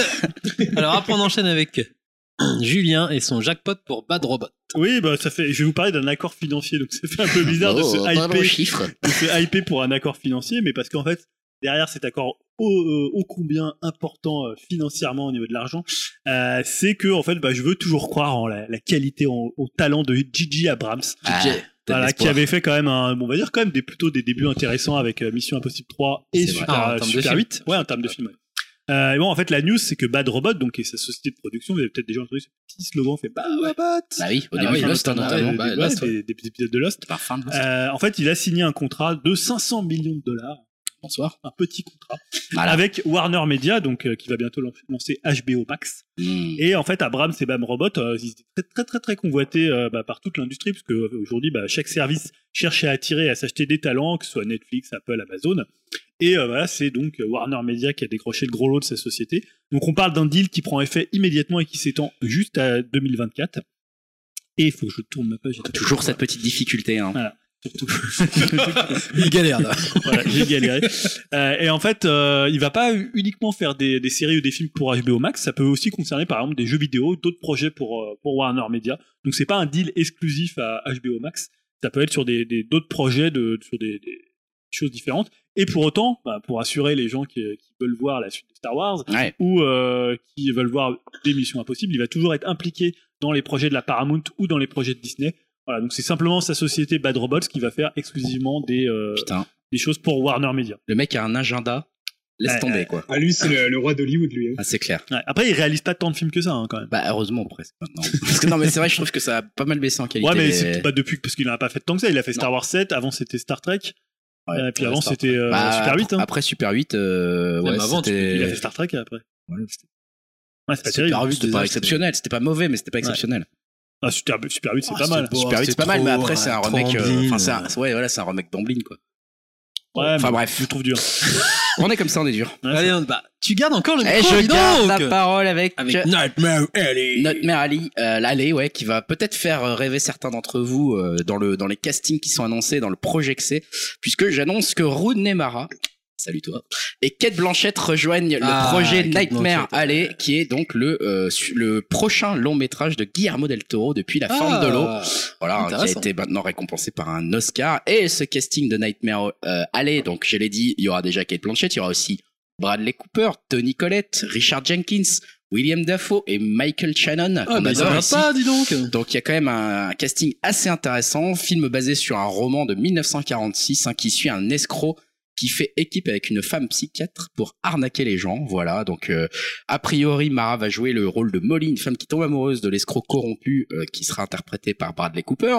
Le film de Del Toro n'est pas la première adaptation de ce roman. Il y a déjà eu un film euh, noir en 1947 réalisé par Edmund Goulding, euh, qui On avait souvient. voilà, qui On l'avait vu à l'époque, bon on avait envoyé Dim le voir aussi. C'est ça, il avait pas aimé. il avait pas aimé. Ah, c'est pas mal. Del Toro, Del Toro pour le coup a qualifié cette, euh, ce film de première chance pour lui de faire un vrai film de genre sociétal un petit peu, Mhm. hein, puisque aucun élément surnaturel dans ce Justement, film. Juste une histoire Ils sont où les kaiju Ils sont où Pas de kaiju, fantastique, pas de gore, monstres de l'eau. non, pas d'enfants euh, qui viennent d'un truc bizarre, non, rien de rien de chelou, euh, même s'il a été que producteur là-dessus. Euh, vraiment, voilà, juste une histoire réelle et bien sombre.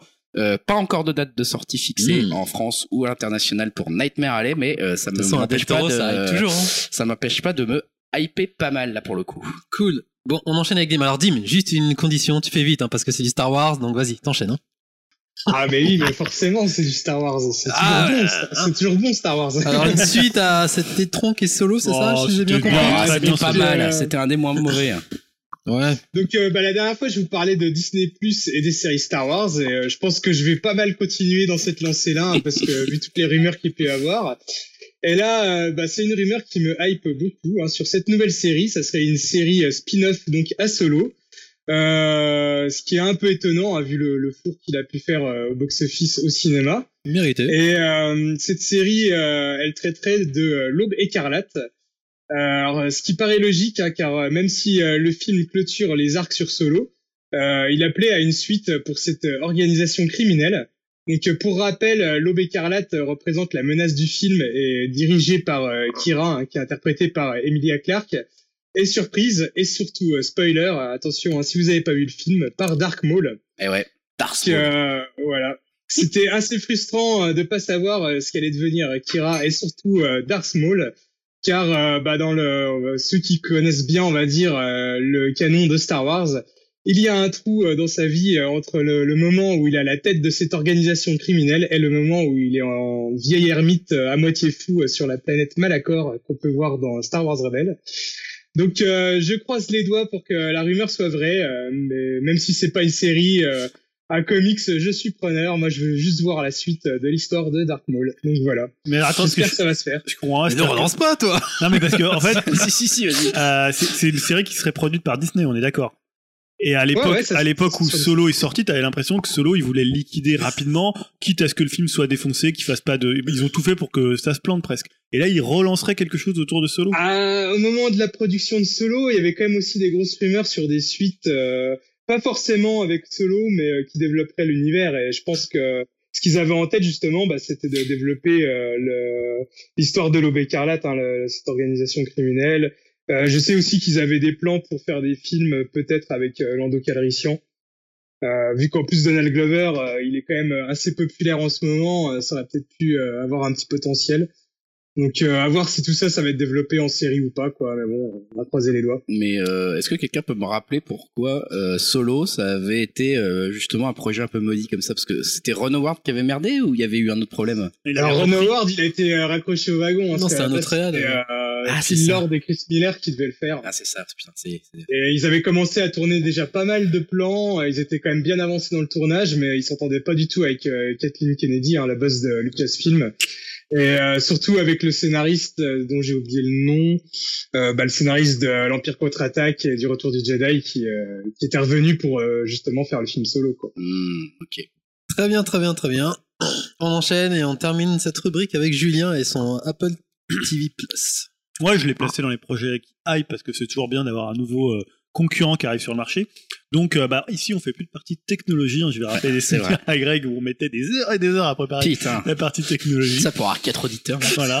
Euh, bah, évidemment, on parle moins d'Apple euh, par la force des choses, mais la semaine dernière, pour la keynote, euh, Apple a annoncé notamment l'iPhone 11 et peut-être des iPads. Enfin, je sais pas trop ce qu'ils ont annoncé d'ailleurs, mais ils ont également apporté plus de précision sur leur service de SVOD, Apple TV+. Donc, les infos qu'il y a eu, c'est que on est sur un lancement le 1er novembre. Alors, je sais pas si ce sera le cas aussi en France, parce que le 1er novembre est un férié. Je Ouais. sais pas si vous me gardez cette date. Dans surtout, il y a la, la chronologie des médias. Ouais, dans plus de 100 pays. Ce sera 4,99 dollars, autrement dit 5 dollars, voire peut-être 5 euros euh, par mois, et ça sera gratuit pendant un an pour ceux qui achètent un produit de la marque. Alors, je crois que c'est au moment où c'est lancé, parce que ça soit pas rétroactif. C'est hyper agressif. Ouais, c'est assez agressif. Avec quoi comme produit aussi Il y a un minimum. je. Alors, ça fonctionne sur tous les appareils Apple, les TV connectés Samsung, et plus tard sur Amazon Fire TV et les autres télé connectés. Donc, ils sont pas exclusifs Apple, hein, ils s'ouvrent quand même pas mal. Et côté catalogue, bon, ça risque, assez- risque d'être assez assez pauvre à son lancement, même si on aura quatre séries originales annoncées lors du précédent reveal. On en avait parlé, vous avez fait un- quand même un- un- des annonces en grande pompe, une quinzaine d'annonces. Donc, vous avez notamment la série de, de Spielberg. Euh, là, on aura quoi? Donc, il y a le euh, For All Mankind, la série dystopique, qui imagine comment serait le monde si la course à la conquête de l'espace n'avait pas eu lieu. Donc ça, c'est plutôt intéressant. Il y a aussi un- une série qu'on avait notée, The Morning Show, avec Jennifer Aniston, euh, Reese Witherspoon et Steve Carell, qui va parler en fait d'un peu des coulisses des mornings aux États-Unis. Donc ça, c'est plutôt un projet qui est assez intéressant par le casting et par le, le sujet. Clairement. Et on a également bah, la série dont on a déjà vu là, le, le trailer, la nouvelle série du, du, euh, du showrunner euh, de, de, de, euh, comment, euh, Blinders, Ouais. qui s'appelle Si, où en fait c'est dans le futur, la race humaine a perdu le sens de la vue. Donc elle est en train de Mhm. se réorganiser pour bah, survivre, chasser, construire. Et euh, tout bascule le jour où des jumeaux naissent avec euh, la vue. Voilà, tout simplement. Un Donc, peu comme dans le euh, film Blindness, là, euh, avec euh, Julianne Ouais, Moore, qui était comme C'était ça. très mauvais, je trouve. Ouais, c'était pas terrible. c'était pas. Je me souviens de ce, ce film pourri qu'il y avait au cinéma. Voilà, et il a regretté. Et euh, bah, c'est avec Jason Momoa. Ah, tiens. Voilà. Ok. Donc euh, plutôt quand même deux, deux, trois, deux, trois séries quand même intéressantes. Bon, après, tu faut dis que c'est ce le 1er novembre, ça Ouais, Putain, 1er c'est ouais, bientôt. Et là, ça commence à attaquer de partout. hein. Là, on a parlé de Netflix dans les podcasts précédents. euh. Très bien, ben, merci messieurs pour euh, tous ces projets. On enchaîne avec Greg et son clash des phrases, un truc spirituel sur Dieu. Ouais, c'est un peu ça. Je l'ai appelé terre à terre versus spirituel ou aussi les habituels et un nouveau. Alors, je vous allez vite comprendre pourquoi. hein. Je vous lis les, les citations. Il y en a trois. Les nouveaux trucs que je fais, les jeunes détestent ça. Ça me donne envie de continuer à le faire. Petits idiots, vous avez seulement 15 ans. Je sais pas, genre avec Carpenter, non Non, Et, c'est euh, de la musique. je sais pas. C'est Ah, un fidèle de la rubrique. Ah, c'est euh, Ah, un Gallagher. C'est un Gallagher et c'est Ah, c'est lequel alors. Non, c'est Noël. C'est. Noël Gallagher. hein. Voilà le frontman des High Flying Bird qui est excédé que les fans réclament des morceaux d'Oasis pendant les concerts de son Ah. nouveau groupe et il l'a fait savoir. Donc voilà. Et apparemment il y a un truc qui m'a fait rire, c'est que les jeunes viennent à ses concerts habillés comme son frère Liam Oh, Gallagher. Donc ça l'agace encore plus. Je trouve ça très drôle les jeunes qui font ça. Ils étaient habillés pareil, merde. Ah, c'est ça qui est ouf. Deuxième citation. Je me sens définitivement plus punk que hippie. Je suis encore punk aujourd'hui. Je ne suis pas dans le show business. Je ne sors pas avec des célébrités. Et rien que l'idée de me balader avec Bono, sincèrement, je préfère mourir. c'est très très Ah, un chanteur. C'est aussi un chanteur, ouais. Ah, je sais pas, putain. Le pire, c'est que je l'ai vu cet après-midi, C'est pas cette euh, citation, je sais plus. Non, c'est pas Iggy Pop. Est-ce que je vous donne un indice, un gros indice? Ouais, donne un indice. On n'est pas loin de l'auteur précédent. Ah, c'est son frère. c'est Liam Gallagher. Effectivement, Liam Gallagher qui revient cette semaine avec un nouveau disque solo Why Me Why Not dix ans après la séparation de son groupe à Paris. À l'occasion d'une interview, il a aussi déclaré Noël s'est transformé en super connard et demeure un super connard aujourd'hui pour avoir voulu partir faire de la musique seul. Tout ça pour faire du space disco à la façon de ce putain de Léo Sayer. Voilà ce qui s'est passé. Voilà et j'ai envie j'ai de terminer avec une petite citation pour le coup plus spirituelle et un nouveau venu dans le clash des phrases, euh, peut-être difficile à trouver. Un peu plus longue. Ces artistes qui clament que ce monde est foutu, que nous n'arrivons à rien, c'est ça la mauvaise littérature. Montrer son nombril, raconter qu'on a bu son café au lait le matin, au milieu du malaise général, alors que tout est pourri autour de soi. Pendant que tout le monde agonise, moi je bois mon café au lait, ou j'effectue mon petit acte sexuel. C'est dépassé, il faut traverser le rideau névrotique. Là, c'est autre chose en termes de troisième Euh, frère Gallagher. C'est euh, c'est Jodorowsky Gallagher. Ah C'est Jodorowsky. Voilà, qui, La qui, va- vache. qui revient au cinéma avec un documentaire euh, qui, qui est sur la psychomagie. Voilà, et il a, il a confié euh, cette citation à Nova, totalement. Donc je vous mettrai le lien, à une longue interview de 50 minutes de Nova qui est complètement, euh, voilà, à l'image de Jodorowsky, un, peu, un peu folle. Euh, sachant qu'il y a une rétrospective à la Cinémathèque de Paris du 30 septembre au 9 octobre. Donc je me suis dit que c'était l'occasion de reparler un petit peu de cet artiste qu'on n'a pas l'occasion de- d'aborder souvent dans Upcast. Voilà, alors je sais pas si vous voulez parler de, si vous voulez choisir Jodorowsky ou un des Gallagher, hein, dans, un des Gallagher. je dirais Gallagher. Le, Allez, Liam, parce que j'aime bien. celui Liam. qui emmerde Bono, Liam. qui préfère mourir plutôt que se balader avec Bono. Ouais, moi, c'est celui-là que je choisis. Alors moi je préfère la première parce qu'en fait Bono je trouve ça devient un peu une cible facile. Ouais, Et je veux vrai. dire que insulter son propre public je trouve ça pas mal. bah, c'est très Noël Gallagher. Ouais, c'est très Noël Gallagher. Voilà. Les, les gens qui te font vivre tu les insultes que Bono moi il... C'est vrai. Bono, il a pas besoin de nous pour vivre après tout. Donc Voilà. Merci Greg pour ces phrases. de rien. Eh ben, tu continues à garder le micro, dis donc, ce Je soir. continue à garder le avais micro. envie, hein. Mais j'en profite, tu envie, j'en profite. Écoute. ça faisait longtemps. Je fais un, Un petit conseil truc flash. un peu risqué pour le coup. Un conseil flash, un hein. conseil flash et qui se base que sur un seul épisode d'une série. Et en plus, cette série, c'est une série francophone et d'horreur, donc deux choses qui vont pas ensemble du tout. donc euh, peut-être que je me mouille un peu en me disant à voir, mais voilà, ce sera un peu ça dont je vais vous parler. La série en question, c'est Marianne, une série de Samuel Bodin, qui est donc une série d'épouvante horreur, qui a une saison en cours sur Netflix avec des épisodes de 50 minutes et qui raconte euh, le destin d'Emma, jeune romancière acerbe, hein, je lis le résumé, qui découvre que les personnages monstrueux qu'elle a créés dans sa série de romans horrifiques sont réellement en train de prendre vie. Et je me suis dit, bah, je vais en parler tout simplement parce que le premier épisode m'a plu et je trouve qu'en soi, c'est déjà presque un événement. Parce que il faut dire que JL Herculon, hein, une série horrifique française, euh, en général, film d'horreur et France, ça fonctionne pas très bien. Et en fait, cette série, bah, bizarrement, elle fonctionne pas mal. Euh, selon mon propre avis, hein, à vous de le faire, à vous d'aller voir. C'est pas un remake, c'est pas une adaptation, c'est un, c'est un scénario original. C'est un jeu. Alors, il y a quand même des défauts. Hein. Je, je le dis tout de suite, attention, c'est pas l'emballement à 10 sur 10. Hein. Il faut y aller doucement. Il y a quand même des acteurs français, donc euh, ça C'est cabotine un grave. petit peu, ça surjoue un petit peu. Certains sont énervants. C'est pas toujours écrit avec finesse. Hein. Je dis d'abord les choses euh, qui qui vont pas. Euh, mais euh, par contre, à côté de ça, il y a des effets spéciaux, du maquillage euh, qui est plutôt réussi, des corps mutilés, c'est assez gore. C'est assez réussi sur l'ambiance qui est vraiment angoissante pour le coup. Et là, j'utilise bien le mot euh, angoissant type voilà plus hérédité que ça volume 2. C'est-à-dire qu'on a vraiment peur en fait parfois même devant le premier épisode, je me suis surpris à avoir vraiment vraiment peur devant certaines scènes.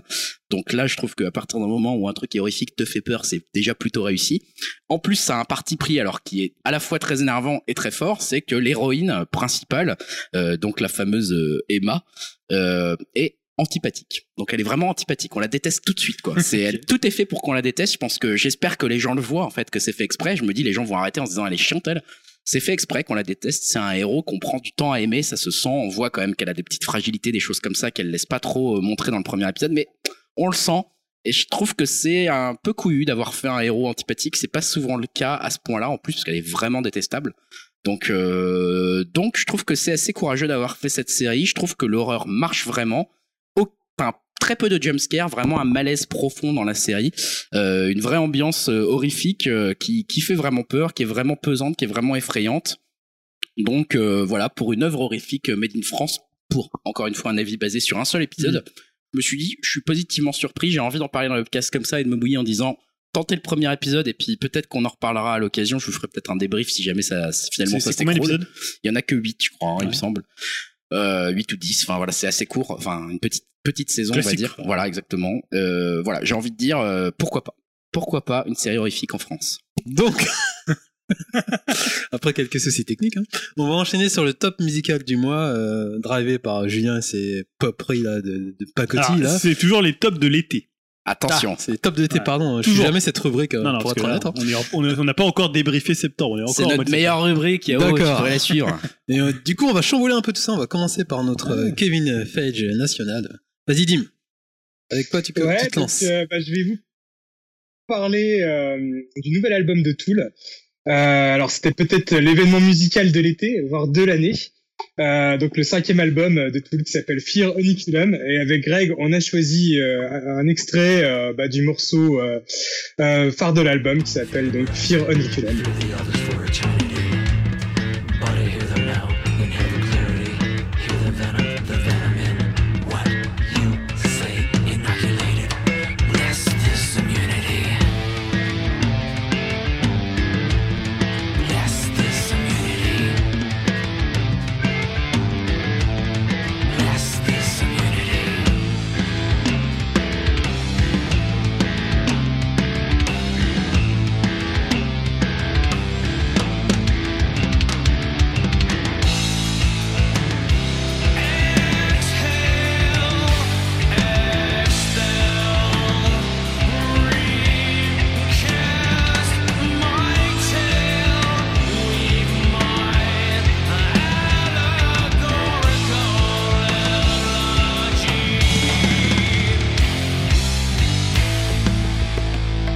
Donc ça faisait 13 ans euh, qu'il n'avait pas sorti de disque et euh, on peut dire que celui-ci était très attendu.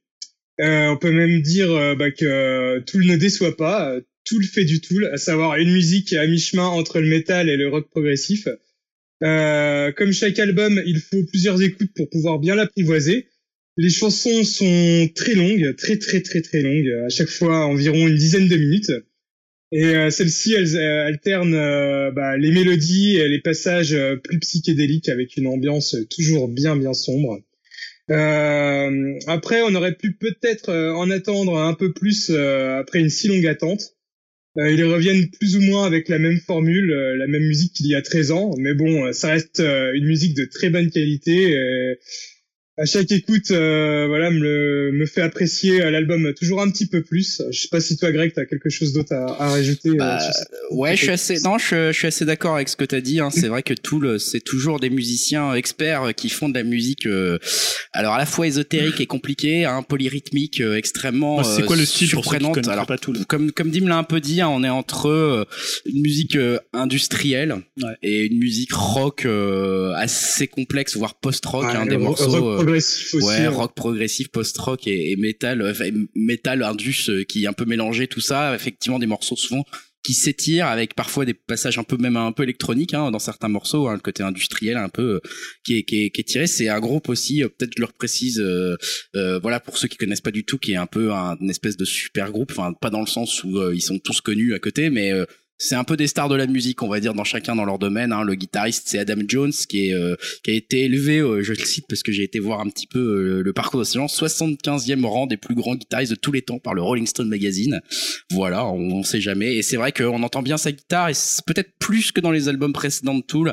Il y a plus de plus de solos, de choses comme ça, plus de voilà qui, qui permettent vraiment d'entendre la capacité de bah, de Adam Jones à, à pouvoir voilà montrer l'étendue de son talent euh, idem pour euh, Danny Carré, donc qui est le batteur, euh, qui en fait c'est à lui qu'on doit l'aspect ésotérique de Tool. Hein. C'est un mec qui collectionne entre autres les éditions rares des œuvres d'Alistair Crowley, donc voilà l'occultiste anglais euh, assez assez connu.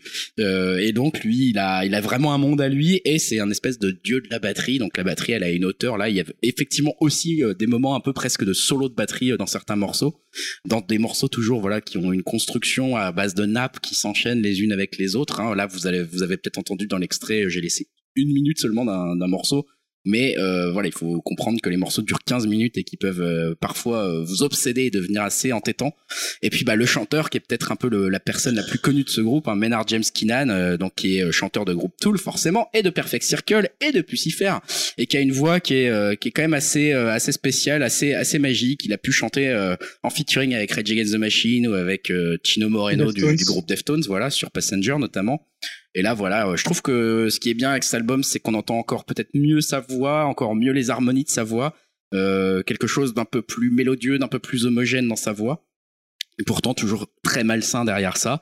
Euh, comme l'a dit Dim, euh, rythmique torturée, rythmique complexe, tribal, mais euh, peut-être un peu quelque part décevante, c'est-à-dire qu'après 13 ans d'album, on se dit quel est l'intérêt de faire un album si t'as attendu 13 ans euh, Est-ce que tu apportes quelque chose de nouveau? Moi, c'est peut-être là où j'ai un petit petite réserve sur cet album-là, c'est que voilà, bah comme effectivement on l'a bien dit Dimitri, chaque album de Tool, c'est un peu un truc merveilleux euh, et qui est super à écouter. Mais là, tu te dis bah s'ils ont attendu 13 ans, ils vont peut-être euh, voilà proposer quelque chose d'extrêmement novateur. Finalement, pas autant que ce qu'on pourrait s'y attendre. Mais bon, voilà, c'est tellement rare. Peut-être euh... peut qu'après euh, plusieurs écoutes, on découvrira encore une autre facette. C'est possible, ouais. C'est possible, ouais, c'est possible. Il est vraiment pas simple à appréhender. Ah non, c'est un album très très euh, compliqué. Je l'ai déjà au moins écouté dix fois. C'est pas à la radio qu'on entendra du tout, je pense. Non, ou alors une radio un peu spéciale. Mais en tout cas, on est loin de la pop un peu gay et fleurie dont tu vas peut-être nous parler, ou peut-être pas trop gay. On va voir, Julien. Je ne sais pas.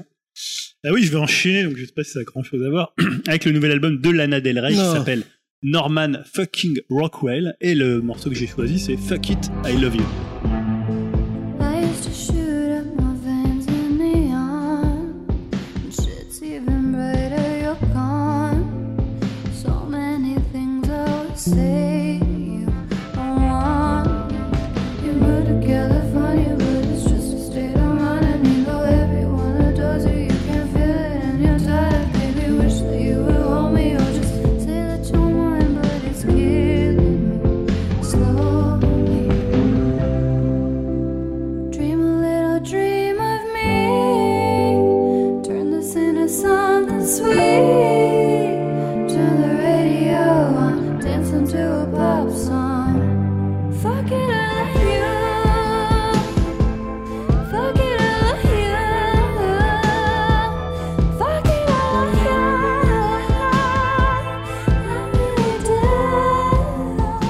Alors, je sais pas si j'ai souvent parlé de Lana Del Rey ici et de mon amour justement pour Lana Del Rey. Non, je ne pense pas tellement. Pas, non, pas putain, tellement parce que je pense je pense que je vous en ai beaucoup parlé Ah. sur le WhatsApp commun, mais je crois qu'ici, je sais même pas si j'ai déjà choisi un album pour euh, cette rubrique. Je crois pas, non. Euh, il me semble On pas. a fait un morceau de fin une fois, Lana Del Rey, euh, au moment où elle avait sorti justement le premier morceau de ce, cet album. J'avais suggéré qu'on mette un, Exact, un exact. morceau de fin de Lana Del Rey. Ce n'était même pas moi. donc.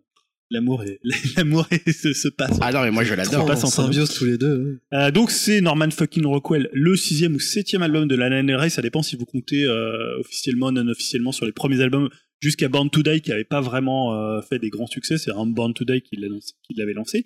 Et je vais le dire directement sur ce Norman fucking Rockwell, c'est son meilleur album. Euh, je sais pas si de loin parce que euh, bah, j'ai beaucoup d'amour pour Born to Die, pour Honeymoon ou pour euh, Lost for Life, euh, Lost for Life, à part peut-être comment comment c'était Ultra Violence que que j'aime pas trop. Là, en fait, je trouve que le choix intelligent qu'elle a fait, c'est de travailler avec Jacques Antonoff.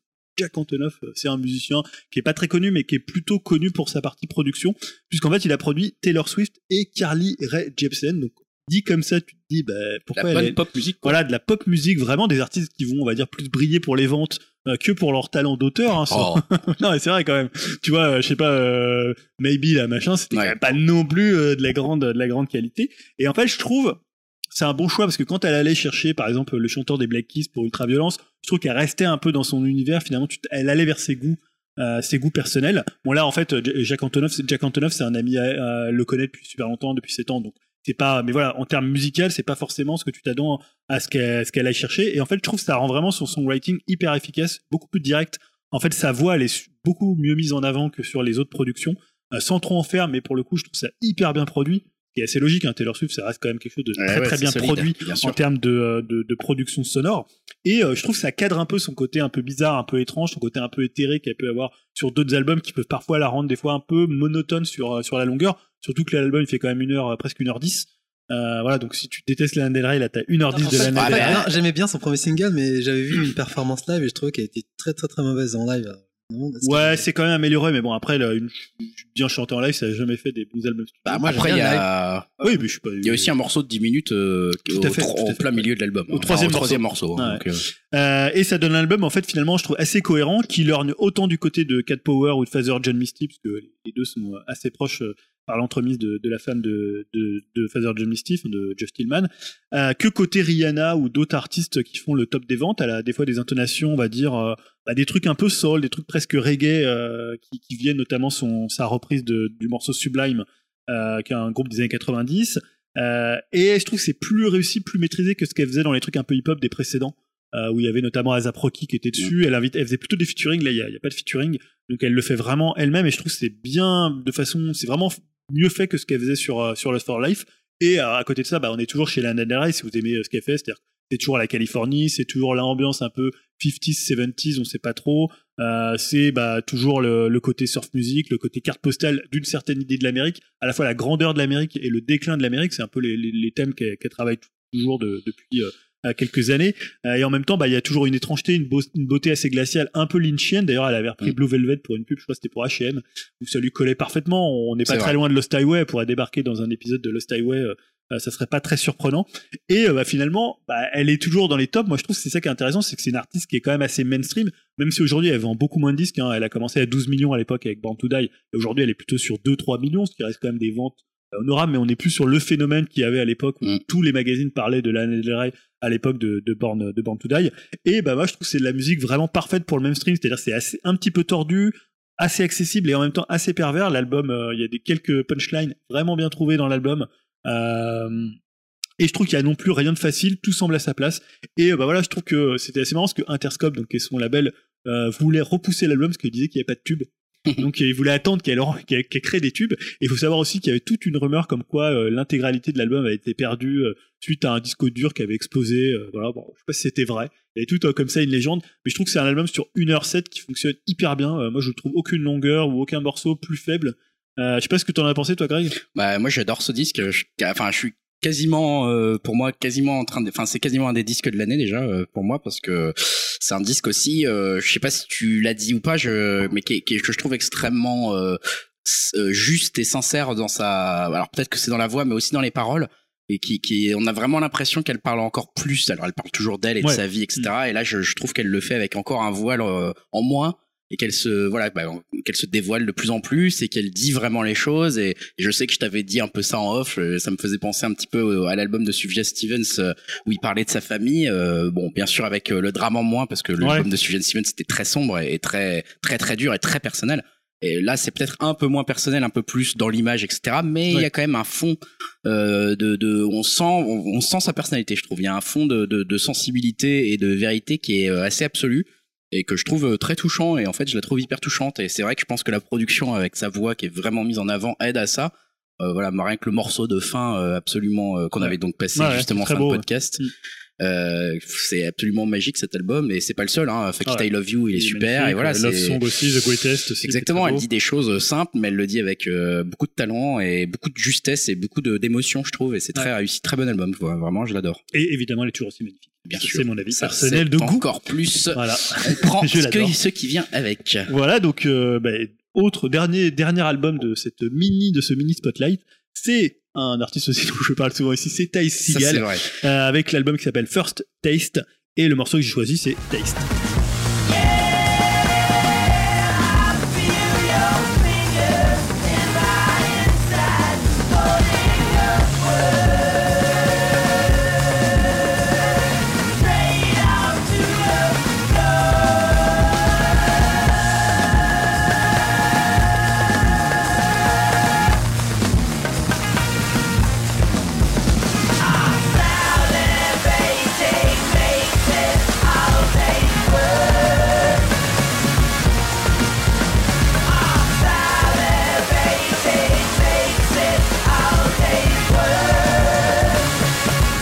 Donc je vais pas vous faire l'affront de vous représenter Ty Seagal puisque j'en parle à peu deux près semaines. deux fois par an, voire euh, trois quatre fois, puisque en fait il sort au moins quatre ou cinq albums par an. Euh, First Taste, bah, je sais plus combien le combien album de. J'ai arrêté de compter sur Ty Seagal vu qu'il en sort, je sais plus combien C'est par vrai an. que lui, euh, wow. Voilà. Euh, donc, faut dire juste qu'il vient un an et demi après euh, Freedom Goblin, qui était son dernier gros album, puisqu'entre temps il a fait des, des side projects et il a fait aussi un live, qui était super. euh, qui était bah, mon album de 2018 Ouais. pour le coup. Ouais. Euh, donc ça, c'est un album sans guitare. Très étonnant pour le quand même le pape du, du garage euh, du garage américain. Euh, et le, ce qui est assez marrant, c'est que c'est sans guitare, mais ça sonne quand même comme un disque de rock et surtout comme un disque de garage de Ty Seagal. Donc en fait, qu'est-ce qu'on a dedans? Bah, on a des grosses grosses rythmiques. Hein. C'est-à-dire, euh, faut voir que Ty Seagal c'est aussi un excellent batteur. Et donc là, sur cet album-là, il s'est remis à la batterie. Donc on a vraiment des percussions et pas que de la batterie. On a d'autres percussions. Donc ça met un peu le feu au niveau rythmique. C'est ça qu'on reste quand même dans une énergie, une énergie assez rock. Mais on a aussi des petits flutios, de la flûte traversière par exemple, qui, qui viennent un peu ponctuer tout ça. On a des claviers, du saxo et même du bouzouki grec. J'ai lu ça, il y a du bouzouki grec, je ne sais pas dans quel morceau c'est, mais il y a du bouzouki grec. On est impatient d'écouter ce, ce- cet instrument qu'on ne connaît pas. Et bah la magie, c'est que comme je disais, bah, ça ressemble à un album de Ty Seagal et tout en renouvelant le son. Euh, c'est à la fois expérimental, c'est bizarre. Tous les albums de Ty Seagal sont assez bizarres et finalement c'est encore plus bizarre que Freedom Goblin qui était finalement un album de rock guitare, on va dire assez classique. Et là c'est euh, toujours psychédélique, toujours puissant. Et euh, il y a également, tu parlais des textes de Lana Del Rey où euh, aussi elle se dévoilait. Et là, en fait, également, c'est-à-dire que Freedom Goblin, c'était un album qui était un peu plus terre à terre, où il parlait de son chien, par exemple, il y a un morceau sur son chien. Euh, voilà, qui était sympathique, mais ça restait quand même. euh, là, il parle de ses parents, il parle de un peu de ses peurs. Il y a vraiment beaucoup plus d'introspection dans cet album. Et euh, voilà, bah, je trouve que pour un mec qui sort autant d'albums, je trouve qu'il faiblit pas dans l'inspiration. Il cherche toujours à surprendre, tout en restant euh, du Ty Seagal. Euh, je trouve que voilà, il y a eu des, des grands albums qu'il a fait. Je parlais de Freedom Goblin, Manipulator, qui était un super album. Euh, même tout ce qu'il a fait, enfin, voilà, il y a des super trucs euh, de chez Ty Seagal. Alors après, il faut prendre le temps de pouvoir tout écouter parce que il sort tellement de trucs qu'à un moment, euh, tu peux être lassé, un peu comme King Gizzard and the Wizard euh, Lizard. Même si bon, c'est de moins bonne qualité. On parlera peut-être de leur album euh, trash Ouais. metal qu'ils ont sorti là, euh, moi que j'aime pas trop, Ouais. Euh, mais que ceux qui ne connaissent pas le trash metal aiment bien. Voilà. Ceux Mm. qui ont écouté des groupes comme Slayer, Testament ou les premiers Metallica, bon, c'est quand même d'un niveau très en dessous. Euh, mais voilà, je trouve que lui, il arrive toujours à surprendre, à aller dans des styles un peu différents, tout en restant du Ty Seagal. En fait, c'est ça, la, la qualité, c'est pas de refaire la même chose, c'est de faire, c'est de pouvoir d'avoir, euh, de s'inspirer de quelque chose, Ouais. euh, mais d'en faire sa propre, euh, sa propre musique. en fait. C'est le plus dur. Hein. Non, mais Donc je ça sais, reste le boss. mais tu nous as donné envie. Ouais. Il est sorti un peu au milieu de l'été, le 2 août, donc un truc un, Ah. un peu le, le cul entre deux chaises. Donc voilà, fini. On en rep- il y aura, moi, je voudrais parler de quelques autres albums dans le prochain numéro qui sera le dernier numéro de. euh, avant qu'on parle Septembre. vraiment des albums de septembre. Ouais. Euh, voilà, qu'il y a eu pas mal de sorties aussi, mais euh, voilà, quelques trucs encore. Que bien. J'ai pas trop encore. euh, Ben, merci pour vos avis, de tous les trois d'ailleurs, j'allais dire tous les deux, mais tous les trois. Donc, euh, on va enchaîner sur la partie jeux vidéo. parle jeux vidéo avec notamment la couverture du Tokyo Game Show, comme son nom l'indique. hein. C'est le salon du jeu vidéo qui se déroule à Tokyo, enfin Alors. qui s'est déroulé. Couverture euh, plaid. Petit plaid parce que Ah, tout de suite. petit plaid parce qu'on n'a pas suivi des masses non plus. Ah si quand même. Ouais. Donc qui s'est déroulé à Tokyo euh, là euh, de, du jeudi euh, le 12, si je dis pas de bêtises. euh, Oui c'est ça. Mhm. Jeudi 12 au, au 15. Donc jusqu'à dimanche. Et en fait, enfin là, ça le dessert un peu sa qualité, ça. Et son désavantage, c'est que ça passe après les deux autres gros salons, on va dire, de, de l'année qui sont, ben, le 3 on le présente plus, qui se déroule euh, mai-juin, après il y a la Gamescom euh, fin août et, enfin, début août, fin août. Et là, le Tokyo Game Show, là, qui se déroule euh, mi-septembre. Puis la Paris Games Week quoi. Après bon voilà. je veux dire, Ah, il y a ça- ça quelques se années, pose il y a eu... hein. non mais il y a eu quelques années où par Eh ouais. exemple, quand Sony avait fait une conf, Ah ouais, Sony avait fait une conf à Ouais, Paris mais Games on, peut dire que les trois gros, c'est vraiment euh, Oui, oui, tout à fait. ces trois-là. Donc, euh, c'est, euh, ça se passe sur quatre jours. Donc, il y a deux jours presse qui sont jeudi et vendredi. Il y a deux jours euh, publics qui sont le samedi et dimanche. Et donc, c'est vraiment un, un- un salon centré sur le marché japonais, sur les gros jeux euh, qui vont sortir en fin d'année, en fait. Et c'est la plupart ils sont jouables, donc c'est vraiment pour que le public. même il s'il y a des jeux euh, occidentaux quand même. de plus en plus. Ouais. Ouais, maintenant, euh, ouais. Il y a plus vraiment de. Ah si, il reste quand même des prods, mais la plupart des jeux qui sont présentés sont déjà présentés à l'E3 en fait. Mm. Donc je sais pas si vous avez un peu suivi vous cette année. Ou... Bah, moi, c'est ce que je te disais euh, sur le, le WhatsApp du groupe, c'est que je trouve que c'est un salon assez difficile à suivre. Alors toi, tu me disais pas plus que le 3 ou que la Gamescom, mais en fait, la Gamescom et le 3, il y a des conférences.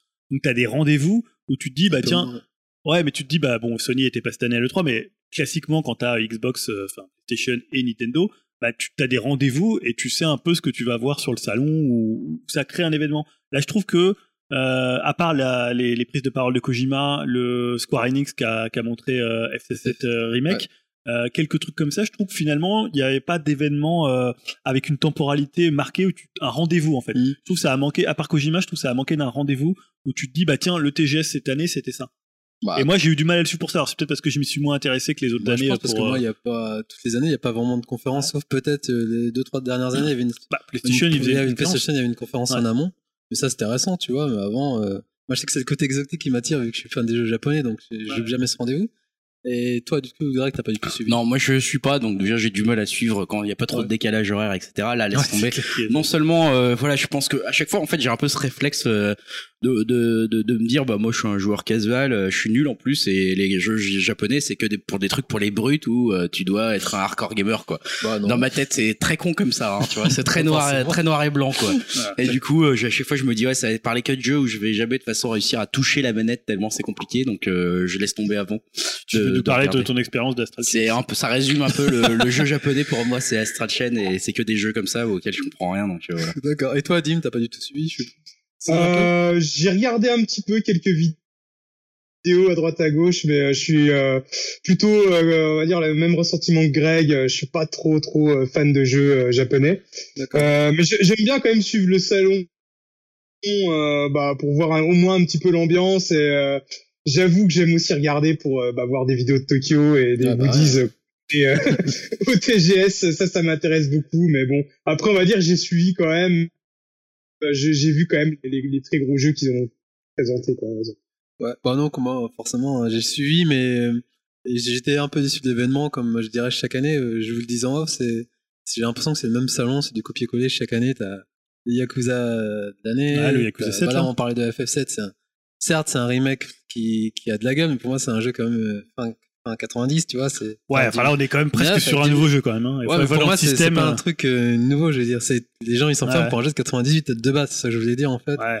Donc t'as ça, après t'as les, bah il y avait Nioh 2 qui, qui était pas une bonne surprise, pour une- qui arrive assez vite quand même. Apparemment il y a des nouvelles features, notamment avec des yokai, euh, tu peux te battre, donc ça a l'air c'est pas mal et aussi dur que, que le premier. En plus là il était jouable sur le salon, donc c'était pas mal. Et il y a une une, démo, qui arrive. Une bêta qui arrive entre le 1er et le 11 novembre. Après j'ai noté il y avait 13 Sentinel, on en parlait, le fameux jeu de VanillaWare Ouais. enfin qui qui voit la lumière et qui sort je crois euh, en fin d'année si je dis pas de bêtises. Je suivi sais pas, la date, c'est déjà. je crois que c'est, ouais, c'est fin d'année, je crois, euh, sur PS4, la version PS Vita. Et on a vu quoi Parce que j'ai pas du tout. euh, En fait, donc c'est un jeu de d'aventure stratégique en fait. Ouais. Donc je pense que ça pourrait plaire à Elohim hein, s'il traîne par là. Comme d'habitude, c'est Avec des de, la, mechas c'est de la 2D très léchée. The ouais, Bridge, et- ça s'appelle Pas mal. Et non, t'as des phases bah, en 2D euh, avec les héros. Je crois que t'in- t'in- t'incarnes 13 personnages, mais sur différentes époques. Et après, t'as une partie stratégie où là, je crois que c'est une sorte de vue de haut euh, un truc easy pour nous, les, les béotiens de qu'on est pour euh, pour la stratégie euh, comme ça. Clair. Donc du coup, je suis un peu refroidi dans le sens où je sens que ça va pas m'attirer tant que ça en fait. C'est pas trop mon truc. Après, c'est toujours joli hein, comme Ouais, les ouais. de, de Kamitami. Et donc après, j'avais noté quoi comme autre euh, comme jeu? Il y avait les Sakura Taisen, mais moi ça me parle pas en fait. La plupart des trucs c'était des RPG, tu vois. Ouais. Après, t'as chez Sony, bon, il y a le gros morceau qui était Death Stranding. Ouais, pour alors, le coup, bah, il y avait une vidéo de 50 minutes de gameplay qui était présentée. Ouais. il y a eu Euh, trois rendez-vous. Commenté par Commenté euh, Kojima euh, lui-même. ouais. C'était un gros succès. Bah, ce qu'il disait, les journalistes, c'était un peu suspect ou pas, selon. C'est quand même à deux mois de, de la sortie du jeu, personne n'y a joué en fait. Ouais, ça m'étonne pas Après, trop sur du. Ah, puis là, c'est une vidéo, donc ça doit tourner en plus sur une machine. Parce qu'elle est assez jolie, hein, la vidéo. Enfin, J'imagine que vous avez regardé, mais voilà, elle est, c'est, que ça- c'est assez plutôt beau. Moi, je me suis quand même dit, waouh, là, c'est pas mal. Bah, non, ça a tourné sur une PS4, PS4 Pro, non? Alors attends, c'est quand même le PC, moteur, c'est le euh, moteur Decima, donc euh, le moteur du jeu euh, de, De Guerrilla Games. euh, Bah, j'espère, en fait. Parce que le truc, c'est que quand tu, tant que tu vois pas quelqu'un jouer vraiment, t'es jamais sûr que c'est une vidéo qui est faite avec la PS4, etc. Bon. C'est comme dans tous les salons où ils te mettent un PC T'as derrière. le trouvé quoi. ça tellement, oh, c'est tellement beau Bah, que ça en paraît suspect pour en tout cas, le sur une fait PS4 que ça soit une vidéo montée, ça m'a mis un petit, un petit doute, quoi. Je me suis dit, bah merde, euh, ils montent pas le truc, euh, c'est pas du temps réel, bon, du coup, ils peuvent nous montrer ce qu'ils veulent, en fait. Et il a montré pas mal de. Alors, il a montré à la fois les trailers euh, pour resituer un peu l'histoire. Il a montré l'espèce de bunker euh, où tu vas pouvoir te préparer une sorte de hub euh, Ouais. avant d'aller livrer ça. tes paquets euh, Deliveroo là. Ouais. Il a montré surtout donc la vidéo de 50 minutes où tu vois énormément de gameplay. Tu vois pas mal, pas mal de gameplay, ouais, pas mal de cutscenes aussi, enfin de cutscenes de, Ouais. de- voilà, de scènes où justement il est dans son espèce de, il installe son truc. Ouais. Euh, cette- c'est une scène où il se bat contre un espèce de, enfin il se bat. Il y a une interaction avec un espèce de méchant tigre un peu astral justement, assez magnifique comme créature, euh, en fumée un peu au Ouais. début, etc. Vraiment, euh, bon voilà, superbe quoi. Vraiment le, le truc de la mise en scène totalement barré. euh, et voilà, c'est comme d'hab quoi. C'est extrêmement réussi pour euh, faire du trailer. Quoi maintenant, euh, le jeu, j'ai toujours pas trop compris ce qu'il fallait faire. Personne n'a compris. Alors là, il a Euh, montré. après, Je euh, n'étais pas voilà. le seul. Il a montré aussi tout ce qui était un peu asynchrone où les joueurs pourront laisser des messages pour d'autres joueurs. Euh, on a l'impression que c'est alors beaucoup ont décrit ça comme un jeu, une sorte de, de jeu de marche. Euh, Ouais, c'est un jeu de fait, seul, quoi. C'est une expérience. Ce euh, que je trouve assez intéressant, c'est tout ce qu'il a fait, le travail sur le level design qu'il avait déjà commencé euh, sur euh, MGS5 avec un Mm. truc très très ouvert, à plus beaucoup plus grande échelle que les précédents MGS, où tu vas voir finalement, c'est euh, je sais pas, c'est presque un jeu d'escalade où tu vas devoir euh, trouver des endroits pour atteindre d'autres euh, d'autres points, un peu comme dans Breath of the Wild, quoi. hein. un peu comme Breath of the euh, Wild, ouais. Un moment, Ouais. un moment où le, le, en fait, le level design est normalement suffisamment bien pensé pour que ton expérience de jeu soit amusante juste à explorer Mhm. quelque part l'endroit. Et c'est vrai que là, avec les fameuses échelles, voilà, qu'on Ouais. peut poser, etc., tu te dis, bon, il y a quand même un potentiel de, si c'est vraiment bien construit, ce qu'on n'arrive pas trop encore à dire euh, avec une vidéo de 50 minutes où on joue pas nous-mêmes, c'est que ça peut être quand même un jeu hyper sympa dans lequel on, on peut évoluer maintenant le but du jeu ce qu'on doit faire et les bébés qu'on porte je sais pas quoi Ouais. là j'étais genre bon La connexion avec les bébés. ouais hein. what the fuck quoi enfin Moi, à bon titre perso, j'ai pas regardé, vu qu'en plus, je me dis, c'est un, c'est un- jeu qui se prête pas du tout à ce genre de salon où tu dois jouer. euh, Bah, vu l'ambiance et tout, t'es- je me dis que tout le bruit ambiant, euh, Ouais. C'est Ouais, je pas un jeu euh, fait pour salon. Enfin, bref, moi, Bon. je me suis pas attardé là-dessus, vu que c'est pas mon. mais c'est vrai que c'était une des grosses euh, trucs du salon quoi Bah après lui lui-même dit qu'il ne comprend, comprend pas lui-même le jeu. super comme. mais moi je trouve ça pas mal moi j'aime bien Ouais. c'est c'est un peu comme on disait sur en off c'est euh, c'est un peu comme Lynch quoi qui est, qui est, qui est pas tellement dans l'interprétation Ouais. de ses films et qui fait des films aussi juste parce que c'est des sentiments quoi et que s'il veut faire ça dans un jeu vidéo je trouve que l'intention est pas est pas bête quoi Après, il faut voir quand même quelque chose, c'est que contrairement à ce qu'il dit, c'est quelqu'un qui est très préparé quand il fait de la communication. Euh, Enfin, j'entends dans le sens où, euh, tu vois, par exemple, ce qu'on a dû, alors j'ai pas tout vu sur Death Stranding, mais déjà à l'époque de MGS5, il te montrait des choses, Ouais. mais en fait, quand tu connais après le jeu, ce qu'il t'a montré, c'est vraiment parfois soit il t'induisait en erreur, Ouais. Mm. euh, soit il cherchait finalement à te faire montrer autre chose. Et je me rappelle à l'époque de MGS5, ce que tu voyais, c'était qu'il montrait pourtant les mêmes scènes, mais montées différemment. Ça donnait une interprétation totalement différente de la personnalité de, de Big Boss, quoi. Ouais, Et bien. je pense que là aussi, il, à mon avis, il cache pas mal de trucs. Je crois que c'était, euh, il y avait Sullivan qui était donc qui est quand même un gros gros spécialiste de de, de Kojima qui en parlait. Et euh, bon, lui, là, tu sais, il sort le hardbook, donc il a, c'était dans le truc de chaise en publicité. Pour le coup, le, le- à chaque fois qu'il parle de Death Stranding, c'est plutôt pas mal fait. Euh, il en parle euh, assez souvent. Et euh, donc Sullivan qui va sortir un hardbook sur le, a, a eu accès forcément à d'autres euh, d'autres éléments graphiques du jeu. Ouais. Et il disait voilà, il y a plein de choses qu'il n'avait pas montré, où il, il- tu vois, il, il montrait finalement comment travaillait Kojima et comment il, il essayait de pas faire passer un message qui serait pas forcément celui du jeu. bah tant mieux quoi. Donc euh, ce côté, bon, je sais pas trop de quoi le jeu, de quoi le jeu parle, ça reste toujours un peu du mais des, déclarations un peu à la Kojima quoi. c'est On a revu aussi. aussi euh, Shenmue 3. Bah, Voilà. moi, après, euh, Shenmue, tu sais, tu sais ce que j'en pense, donc c'est plus pour toi qui est Ah oui, attends, le 3. Ouais, j'avoue. Apparemment, Ouais, c'est pas. Si, si, c'était jouable. Si, Enfin, jouable. Alors, je sais pas si c'était jouable sur le salon ou Je ne sais Sega pas. avait ouvert des sessions pour avant. Après, ce qui paraît, c'est pas si catastrophique Ouais, que ça, mais bon, c'est pas. C'était ma question. Qu'est-ce qu'il en, qu'est-ce qu'il en ressort là de- du TGS Ça s'est un peu amélioré Ça, un peu apparemment. amélioré, mais euh, c'est pas non plus ouf de ouf, quoi. C'est, voilà. Ils ont fait du crunching quoi. Je sais pas, ouais, après. Bah, bon, ça, comme ils disent, de toute façon, les fans, ils vont apprécier, vu qu'ils s'en foutent, ça pourra sortir en l'état de PS1, les fans, ils votent, ce qu'ils veulent, c'est la suite, donc, euh, Bah je pense, de ouais. toute façon, le jeu est vraiment destiné pour eux, donc après, le reste, euh, Ouais, moi je trouve que c'était une erreur de faire de la faire vraiment cette fuite parce que Shenmue c'est un projet qui était pharaonique à l'époque où ça a été lancé et que de revenir avec un projet presque limite euh, euh, petite boîte presque C'est un peu indépendant, ça, tu vois, ouais. et te dire bah ouais parce qu'avant c'était l'équivalent je sais pas d'un d'un GTA Ouais, en C'était un ambition. quadruple A quoi. Ouais, c'était À l'époque. À l'époque, on s'est- à l'époque, ouais. Non, mais C'était sur 50 Dreamcast, millions de dollars quoi. C'était le plus beau jeu du monde, quoi. Tu le voyais, tu disais putain, j'avais jamais vu ça nulle part, quoi. Ouais, Maintenant, c'est un peu plus moche là. Bah non, pas des plus moches.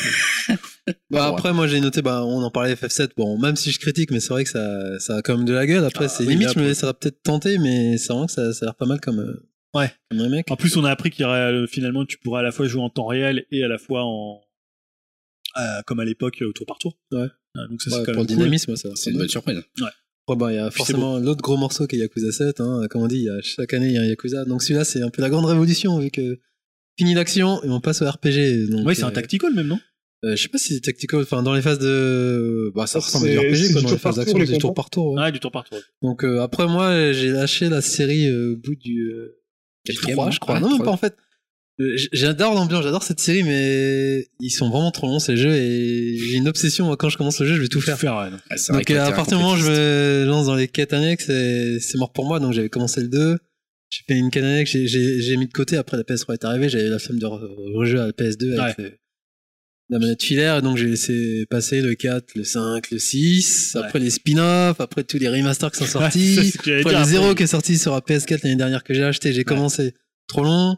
Donc voilà, donc franchement c'est une série qui est euh, maker à force. Et Ouais. j'ai l'impression que chaque année, t'as un Yakuza. Genre, euh, Yakuza, Yakuza, le mec il... Ouais, ça marche bien, hein, ils ont raison. Ouais, mais je trouve qu'il tire vraiment trop la corde. euh, C'est comme la l'Assassin's. Creed à l'époque quoi.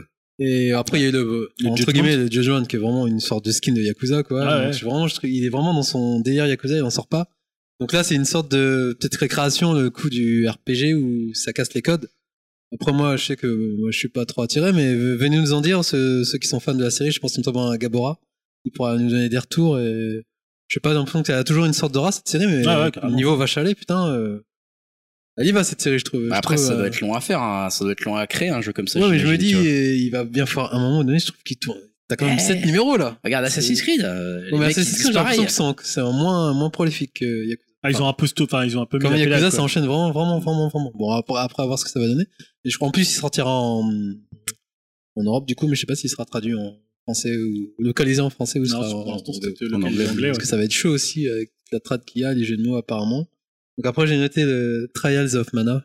C'est qui est la version Ah, oui, HD oui. du 3, euh, on a vu aussi dans le 3D. Nintendo Direct. Ouais, qui était jouable au salon aussi. Bon, après, ça a l'air d'être un petit jeu euh, pareil, mais c'est du RPG, donc ça me parle sans plus. Euh, après, j'ai noté la PC Engine Mini. Il y avait quand même ouais, sur ouais. le stand de Konami.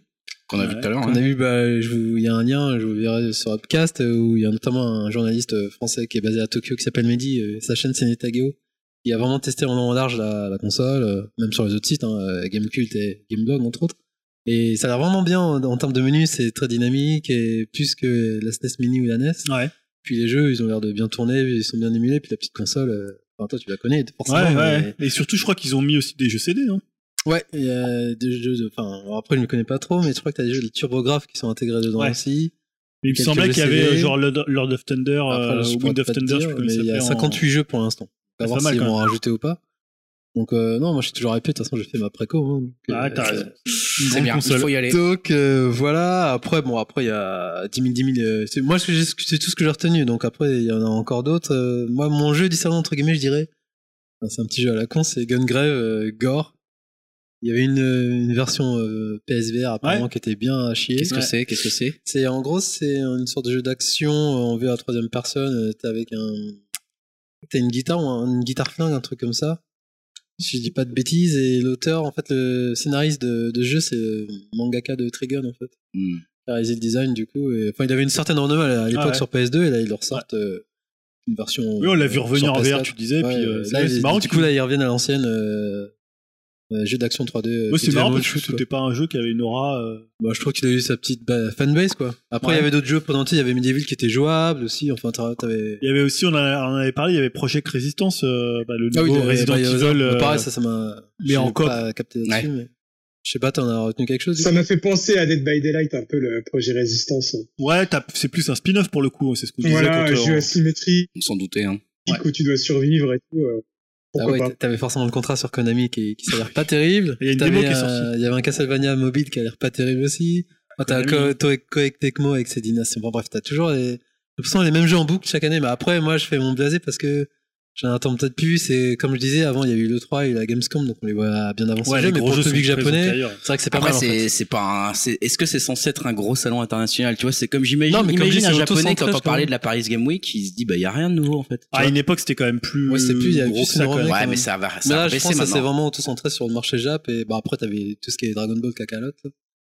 Là. De Ouais, ils, ont, ils, ont, euh, ils ont annoncé l'arc-bout, donc euh, tout, le, tout euh, Dragon Ball Z sera couvert par le jeu, ça c'est plutôt Oh, t'avais du One Piece mousson, enfin bref, tous les jeux habituels. Mais comme ils disaient dans leur débrief de Gaijin Dash, là, sur Game Cult, euh, si, pour eux, c'est une transition, mais il n'y a pas vraiment de, de jeux flamboyants, en fait.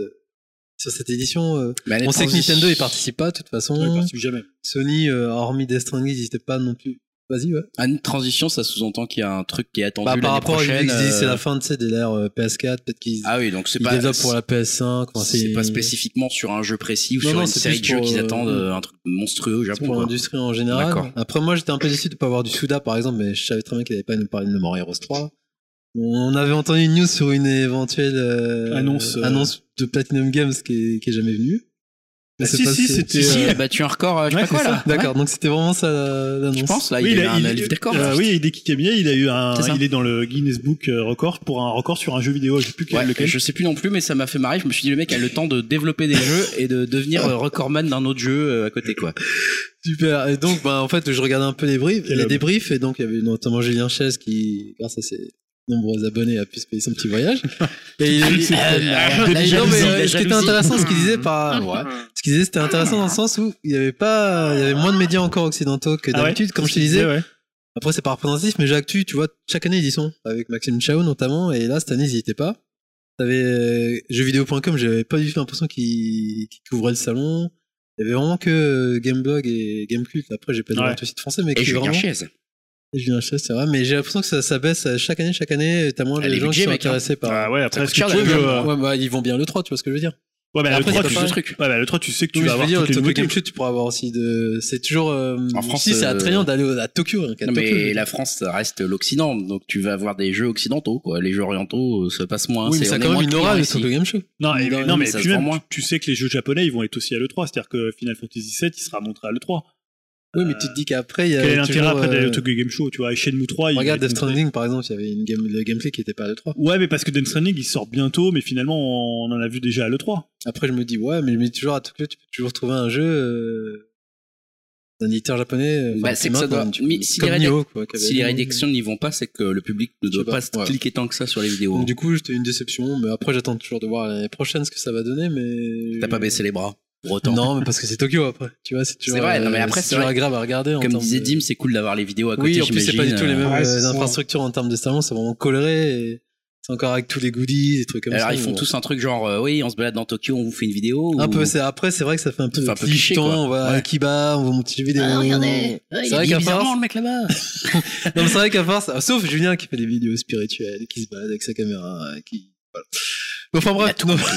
Il a tout compris. donc une petite déception, euh, je m'attendais peut-être, je m'attends toujours à plus avec Tokyo Game Show, Ouais. Tokyo Game Show en fait.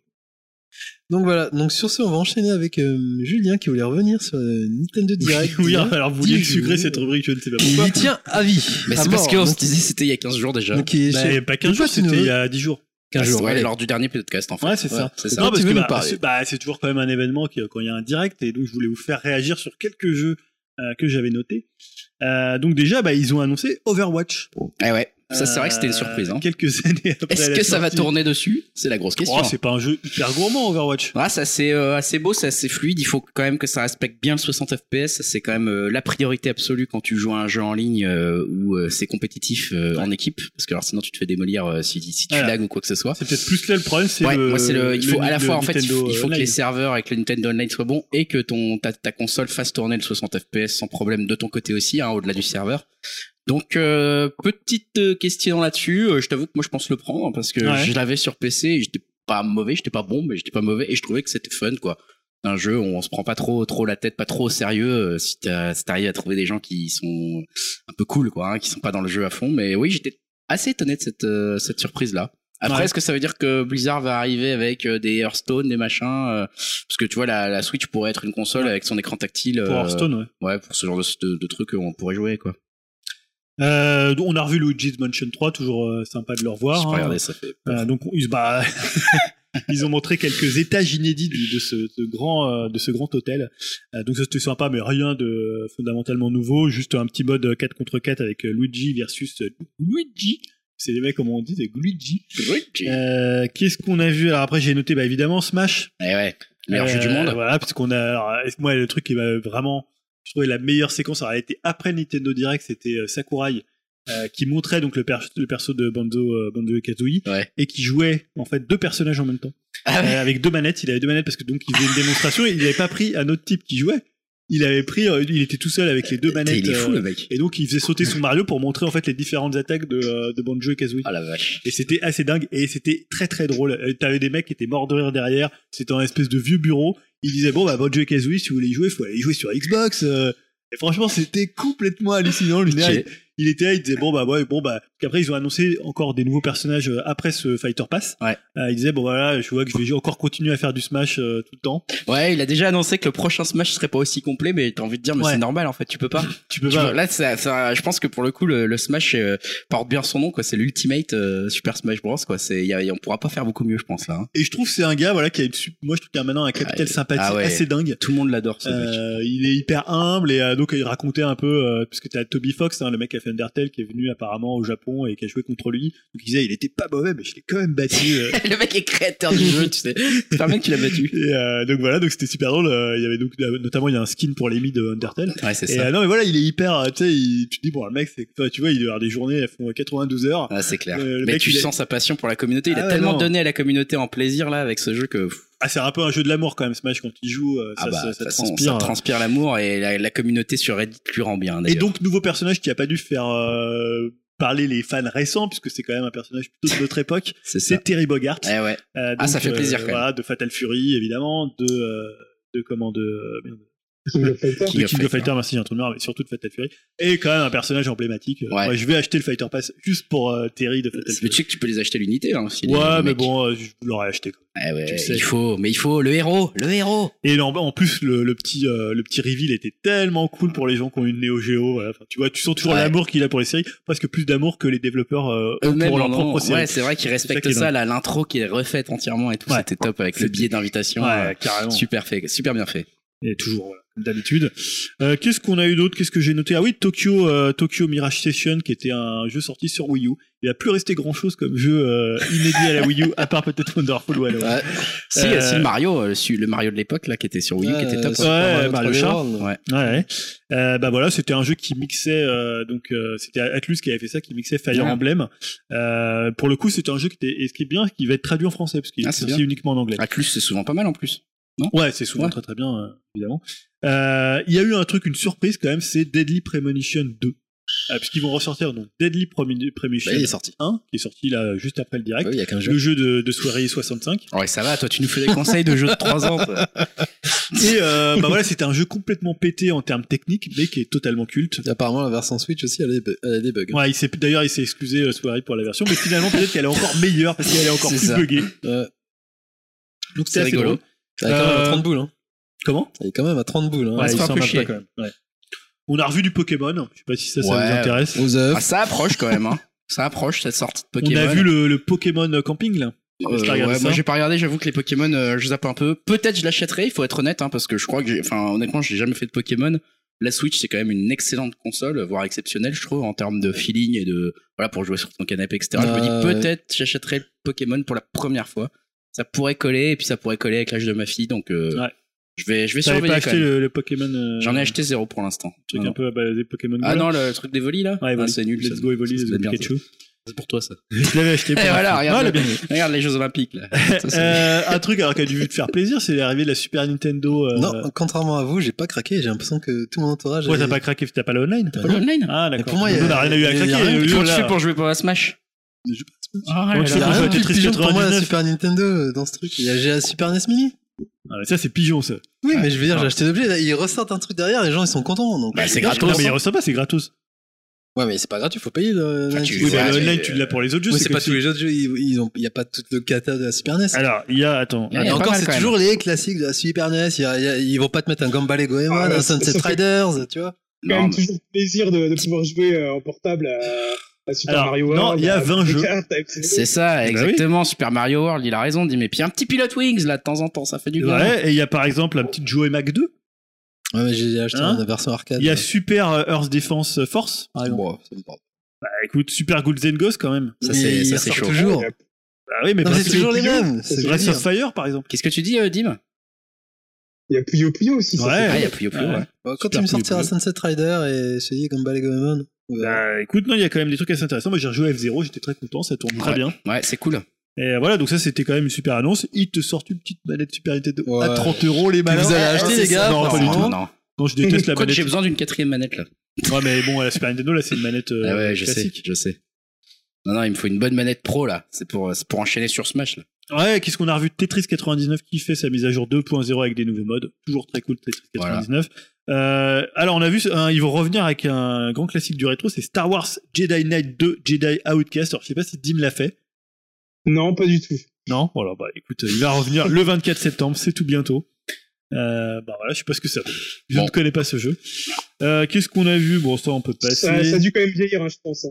Ah, J'imagine. hein. Bon, alors, sur Switch, ça fera petite T'as trois pages quand même sur ça. Ah, attends, ils ont fait des annonces. hein. Les Nintendo Direct, ça, ça enchaîne. Hein. Oui, on a vu Animal Crossing New Horizon. Ah oui, c'est vrai qu'ils ont montré Toujours un peu de aussi ça. mignon. Exact. Et le Euh, One More euh, Thing, euh. le One More Thing, c'était donc euh, pas un jeu Wii U cette fois, mais un jeu Wii. C'était euh, bah, une ressortie de Xenoblade Chronicle Ah en oui, Definitive. Edition, donc qui est vraiment un jeu culte, le jeu culte de Monolith, qui était un des meilleurs RPG sortis sur euh, très shonen hein, pour ceux qui veulent le faire euh, Sur Wii. sur Wii. Donc, Et sur euh, 3DS et sur 3 non, New C'est 3DS. dur, ça New 3DS. Comment? C'est dur ce truc? Pas très dur, mais faut se rentrer, rentrer dedans. Moi j'avais fait, moi j'avais fait pas de 10 temps. heures, j'avais arrêté. T'as pas de temps. Ouais, j'ai pas le temps de ces conneries. T'as pas parlé de. Witcher 3 du coup Nous, on l'a pas vu Ils en ont parlé, semble. Non, ont pas évoqué Bon, peut-être rapidement. Euh, Ah, dans les- Va jusqu'au bout des trucs. Hein. Voilà. Très bien. Très C'est un bien. peu ce qu'on Bah, de peut- toute façon, tu gardes le micro vu que t'enchaînes Ah, avec c'est un moi, projet je- pourri. Bah, il y a plus que toi dans la partie jeux vidéo. Ouais, et pour Ah, quelqu'un vous- qui a acheté One to Switch, je trouve dur. Tu me trouves dur d'avoir mis euh, Ring Fit Alors, Aventure. Euh, to Switch. Ouais, je pensais Le- que t'allais l'acheter. tu vois, t'étais. Ça veut pas mec dire que idéal. je, ça veut pas dire parce que je l'ai mis dans les premiers points que je ne pas pas, l'acheter. c'est pas faux. C'est pas faux. On est des pigeons ici. Euh, j'ai dit, ouais, le titre que j'ai mis, c'est le cul musclé entre deux chaises. Euh, voilà, parce qu'en en fait, on en avait parlé, je crois, euh, juste le, bah, le, le dernier, lors du dernier podcast. Ils ont fait en fait une annonce en deux temps euh, pour un nouvel accessoire et un nouveau titre de Nintendo, donc qui s'appelle Ring Fit Adventure. Donc une première vidéo pour le coup pas trop mystérieuse pour teaser, où on comprenait assez facilement qu'on allait bouger devant son écran. Et une seconde vidéo un peu plus gênante, on va dire. hein. Merci les doublages français. J'ai noté cette phrase un jeu d'aventure qui vous fait bouger au sens physique du terme. Sens physique du terme. ça m'a fait très. Euh, donc ça a dévoilé le jeu et le concept. C'est Donc, traduit par Google Translate ce truc. ah, là, franchement, la doublage, il, est- il va devenir mythique. Moi, je Ah vous ouais conseille vraiment de le regarder. Ah ouais, faut que j'aille Moi, au début, je l'ai vu en, tu vois, en VO, donc je me dis, bon, ok, c'est un peu, un peu nulos. Après, les gens étaient morts de rire, ressortaient les trucs. et tu vois notamment cette séquence où t'as un gars qui utilise le Rincon, là, Ouais. et qui est comme ça, qui est, qui est comme ça à fond la caisse, et maintenant tout le monde l'utilise en, En même sur, Twitter. C'est très très drôle. Donc, qu'est-ce que c'est Ring Fit Adventure? Euh, bah, c'est évidemment un jeu, mais c'est surtout deux accessoires. Donc d'abord, j'en parlais, le Ring Con, c'est un grand cercle flexible dans lequel on insère un Joy-Con et un deuxième accessoire qui s'appelle la sangle de jambe. on dirait un truc de Jamel à l'époque. C'est tellement La ça. barre à tout faire. C'est exactement, euh, le, ouais, c'est exactement La les trucs sur de jambe. RTL 9 à l'époque, là. Ouais, c'est clair, c'est ça. Euh, dans laquelle on insère, on insère évidemment l'autre Joy-Con. Donc la sangle, elle se fixe au niveau de la cuisse et on garde le Ring-Con dans les mains. Donc la sangle, elle va mesurer les mouvements du bas du corps et le Rincon détecte la force exercée via la pression qu'on va mettre sur Eh le. bien sûr. Et attends, eh, la planche euh, Wi-Fi là sur Ouais. euh, la Wii, elle s'était vendue euh, vachement, vachement bien en France. Hein. 60 millions d'exemplaires, donc c'est une des meilleures ventes. euh, Allez, alors à ton avis, pourquoi ils font pas un petit ring machin Donc là? tu te dis après tout pourquoi pas on a déjà eu Wii Sport on a eu Wii Fit et il y a pas de souci moi je trouve pas que faire du sport euh, devant sa console ça soit euh, gênant mais en fait là on met un vrai jeu d'aventure euh, avec un vrai univers et où les mouvements vont te permettre en fait d'attaquer les ennemis d'avancer de sauter de pagayer ou de voler dans les airs donc là on se rapproche un peu de ce que faisait euh, par exemple Kinect Ouais. euh, où te- la manette c'était toi comme il disait C'est vrai. euh, voilà c'était un peu le problème d'ailleurs On avait Et- tellement envie d'être une manette. selon les ennemis les et leurs couleurs tu dois faire des différents mouvements donc par exemple quand t'as un ennemi tu fais des squats Ah ouais, pas mal. ça ce qui reste quand même assez gênant et euh, plus si tu utilises la- le, le bon mouvement par rapport à la couleur de l'ennemi ça leur inflige euh, plus de dégâts Waouh. Enfin, c'est par ici les, les, les résultats des squats quoi.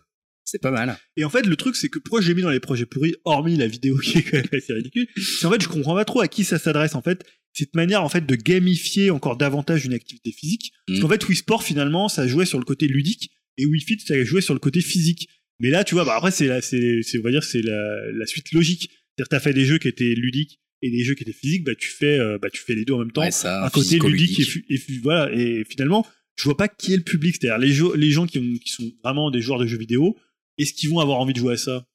Bah, je sais pas parce que alors après on a tendance nous à penser euh, Oui. parce que on est on est comme ça à se dire les joueurs de jeux vidéo c'est c'est nous c'est des mecs euh, qui ont la quarantaine machin ils ont pas envie de faire ça. Mais eh, c'est déjà les, les joueurs de jeux vidéo c'est avant tout des nanas euh, qui ont entre 35 et 40 ans et peut-être qu'elles sont déjà un peu plus concernées que nous. Ah mais est-ce trouve ont envie de, rigolant. qu'elles ont envie de faire du sport avec un jeu vidéo parce que c'est motivant tout Peut-être ça peut-être peut-être que ça peut remplacer un exercice euh, autrement. mais tu vois. est-ce qu'elles ont envie de le faire dans un monde euh, un peu médiéval fantastique avec des créatures cheloues Ouais et- mais à mon avis ils vont sortir d'autres euh, logiciels adaptés tu vois un peu Peut-être. plus. euh, ouais, du coup, ça va être compatible, compatible avec d'autres jeux. Ça Bah, sera pour l'instant, dédié, pour l'instant, on euh, sait pas. hein. Pour le coup, ils ont rien, à- rien annoncé. Ça coûte quand même 80 euros, enfin 80 Allez. dollars. Allez, pigeons. Alors après, il y a quand même deux accessoires de haute technologie, c'est comme ils disent. Avec le, les Toy Lab- non, Toy Lab, enfin les trucs de VR, les Ouais. trucs machin, ça enchaîne. Ouais, hein, ils ont des bonnes idées là hein, pour rentabiliser les. Ouais, mais du coup, il faut que ce soit. Est-ce qu'ils vont te périner le truc C'est ouais, ça va. Bah, peut-être qu'ils vont le mettre pour d'autres jeux. Moi, le seul truc que j'ai trouvé sympa, c'est que t'as un mode en fait où tu. euh, Ce qui est assez intéressant, c'est que en fait, tu peux choisir quel muscle tu veux travailler. Donc tu dis, je sais pas, je veux travailler euh, le muscle, tel muscle qu'on te montre sur euh, Les deltoïdes voilà, les arrière, deltoïdes, euh, et ils te mettent des exercices spécifiques à ce muscle-là. C'est pas mal. C'est une salle de sport euh, gratuite Et chez ça toi. c'est pas mal parce qu'on en parlait la dernière fois quand on faisait le podcast sur euh, enfin La le, le numéro sur la Le muscu. fameux. Non mais des fois tu vas tu vas dans la salle, tu sais pas trop à quoi Ah, sert la clair. machine, tu le fais le truc parce que tu je vais le faire et tu sais pas tellement quel muscle ça travaille. Ouais. Puis en plus après, euh, une fois que t'es content d'avoir travaillé ce muscle, il faut que tu retrouves la machine la fois d'après. Genre D'accord. putain, j'avais trouvé un truc bien. Bon bref, on va Donc, pas j'ai- redé- Si j'ai bien compris, donc Julien et Dim sont les premiers clients, vu que ce sont à, ils sont à fond dans la stéroïde et les musculations. Ils vont prendre ça C'est ça. pour la cuisse. Et Non, Greg mais à côté. drôle de drôle de concept. Clairement. Drôle de Donc, concept. ben, vas-y, enchaîne avec Apple Arcade. Oui, Projet alors, pourri ça- toujours ou Non non, Non, les projets risqués. projet risqué. Euh, on a parlé tout à l'heure de la dernière keynote d'Apple avec euh, Apple TV+, et il y a eu aussi des annonces, alors plutôt là c'est des précisions, puisqu'en fait euh, ils avaient déjà parlé de comment Apple Arcade, donc le prochain service de jeux vidéo d'Apple, ils en avaient, annoncé en mars 2019, mais là on a eu la date, donc ça sort le 19 septembre, cette semaine, ça coûte 5 euros par mois, et c'est gratuit le, premier mois si vous voulez essayer, et ça donne en fait accès à une centaine de titres jeux vidéo. Alors il y a quand même des, des jolis noms d'éditeurs, hein, puisqu'on a Sega, Konami, Bandai Namco, Ubisoft, donc euh, quand même pas mal, et Capcom et Square Enix qui ont aussi annoncé des jeux. Ok. Et là, on est dans du jeu vidéo premium. Donc, on n'est pas vraiment. Alors, c'est sur. euh, Tu pourras y jouer sur, euh, évidemment sur mobile. Mais en fait, il n'y a pas d'achat intégré et euh, de publicité dedans. D'accord. Donc, euh, voilà, on n'est pas dans du, dans du snack gaming ou du free-to-play ou des choses comme ça qui sont monnaie courante sur mobile. C'est quoi, c'est des classiques d'arcade? Il y a à la, à la fois, tu vois, tu vas avoir du Frogger chez Konami, tu vas avoir du Sonic Racing chez Sega, du Rayman Mini chez Ubisoft. Mais il y a quelques, euh, tu vois, quelques nouveaux jeux ou des jeux un peu réinventés pour, euh, pour la- l'Apple Arcade. Donc, par exemple, je sais que Devolver, ils vont, je crois qu'ils ont Hunter the Gungeon, Mhm. euh, ils ont fait une nouvelle version de Hunter the Gungeon. Ce qui est intéressant, bah, c'est que comme souvent chez Apple, bah, ils vont proposer une formule famille avec six comptes. Ouais. Donc ça, c'est assez cool. On pourra y jouer évidemment sur les devices de mobile d'Apple, donc l'iPhone et l'iPad, mais aussi sur Mac et sur l'Apple TV. Mm. Euh, et on sera pas obligé de jouer connecté, donc ça c'est plutôt pas mal. Euh, puisqu'en fait c'est des jeux qu'on télécharge, c'est pas des jeux euh, Mm. que tu joues en streaming euh, comme chez euh, chez Stadia par exemple. C'est comme sur le Xbox Pass où tu télécharges ton jeu et après tu le gardes, et après tu l'effaces si tu veux en Et télécharger un autre. Sky, il en fait partie là, le jeu de Genova Chain. Il fait partie de la liste. ou Euh, pas alors je crois qu'ils l'avaient annoncé à l'époque, Ouais. Euh, mais là ils ont, je sais pas s'ils en ont reparlé là. Il y a une centaine de jeux qui sortent en même temps le 19 septembre, et on peut jouer également avec les manettes One ou PS4. Ah, sympa. Ok. Ok. Donc du coup, tu vas te laisser tenter? Bon, je sais pas parce que Risqué pourquoi du coup? Bah risqué parce que tu vois quand t'arrives avec un nouveau service comme ça en plus je trouve que c'est tu vois finalement ils sont un peu entre deux c'est-à-dire entre les jeux mobiles où les gens y jouent parce que Mm. finalement c'est gratuit Ouais. euh, même s'ils font des achats intégrés et euh, du jeu bah, vraiment plus euh, à la fois triple A C'est double vrai. A donc je trouve que c'est une, euh, une offre même si c'est pas très cher 5 euros mais on, on- maintenant on vient dans le nombre de services d'abonnement qui commence à être ultra pléthorique euh, que ce soit pour les séries maintenant pour les jeux vidéo Euh, voilà donc c'est ça devient quand même un peu Ouais, terrain je sais pas, j'en ai pas beaucoup entendu parler en plus de pour cette un truc qui annonce. sort quand même 19 Ouais, c'est septembre hein. ça, je m'attendais à plus d'annonces quand quoi. même quand c'est jeudi là Ouais, c'est ça, c'est cette semaine. Donc là, bon, ok. Ouais, bizarre, pas, pas des masses de com. Ok, euh, on va terminer avec les projets qui hype avec le HTC Vive Cosmos. Ouais, parce que c'est bah alors ici on aime bien quand même parler de VR. Alors on en parle un petit peu moins ces derniers temps parce que évidemment. La Quand- hype est un peu passée. Ouais, il y a ça et puis tu sais quand il fait chaud, c'est quand même difficile de te Ah mettre ouais. le de bon là il va faire un peu moins chaud quoi que cette semaine, c'est quand même euh, Ah, c'est des affreux. grosses températures mais quand tu, tu mets ton casque avec les mousses, avec euh, le mouvement, avec le casque dessus, c'est quand même pas forcément évident.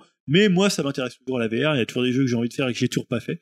Euh, et en fait là bah l'actualité, c'est l'annonce de la date de sortie et du prix du fer de lance de la gamme HTC Vive, c'est le Cosmos.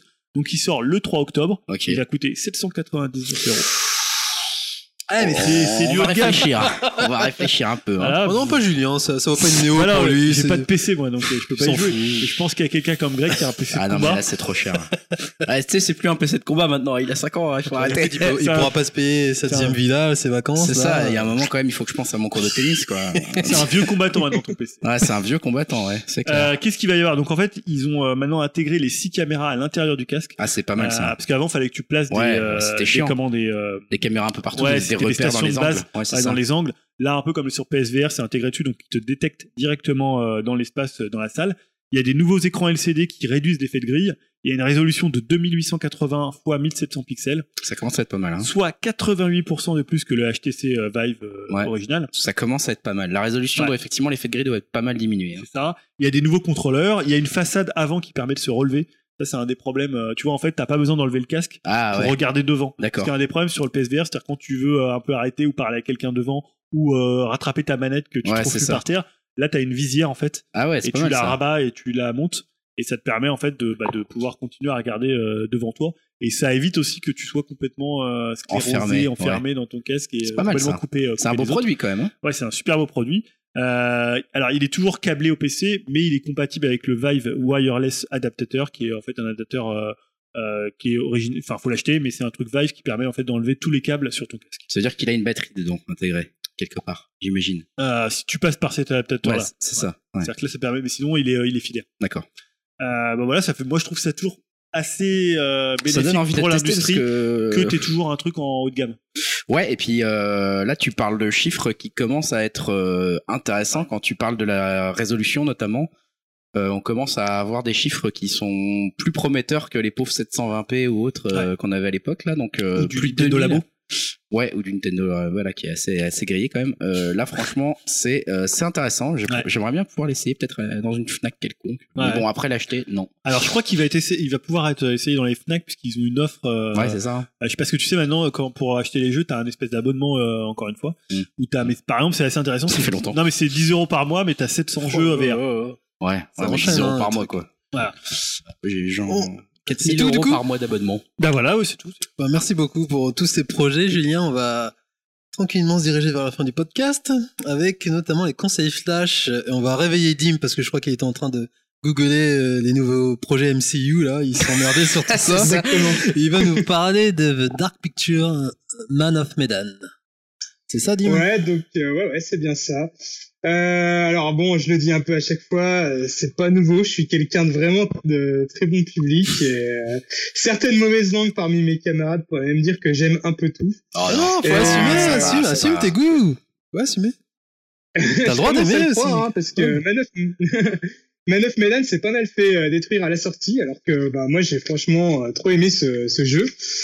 Euh, alors déjà, je peux rappeler euh, ce que c'est. Alors Man of Medan, c'est le premier jeu d'une nouvelle série euh, de jeux anthologiques d'horreur appelée euh, Dark Pictures. Alors ces jeux sont faits par Supermassive Games, un studio à l'origine du déjà très bon Until Dawn.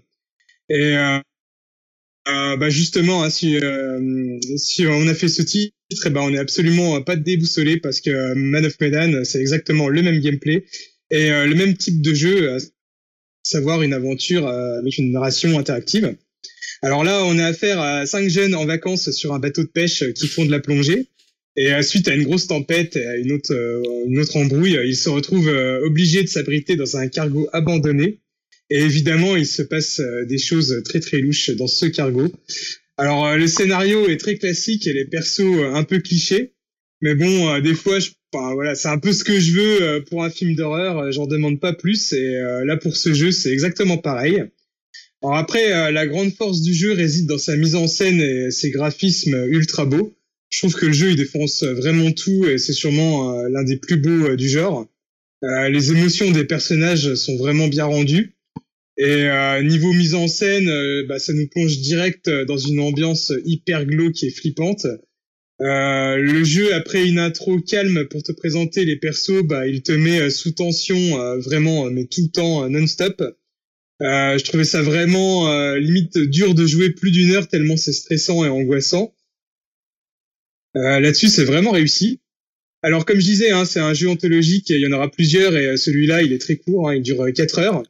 Mais il a une rejouabilité assez solide. il y a déjà trois façons de jouer. Alors, en solo, en coop local et en coop online.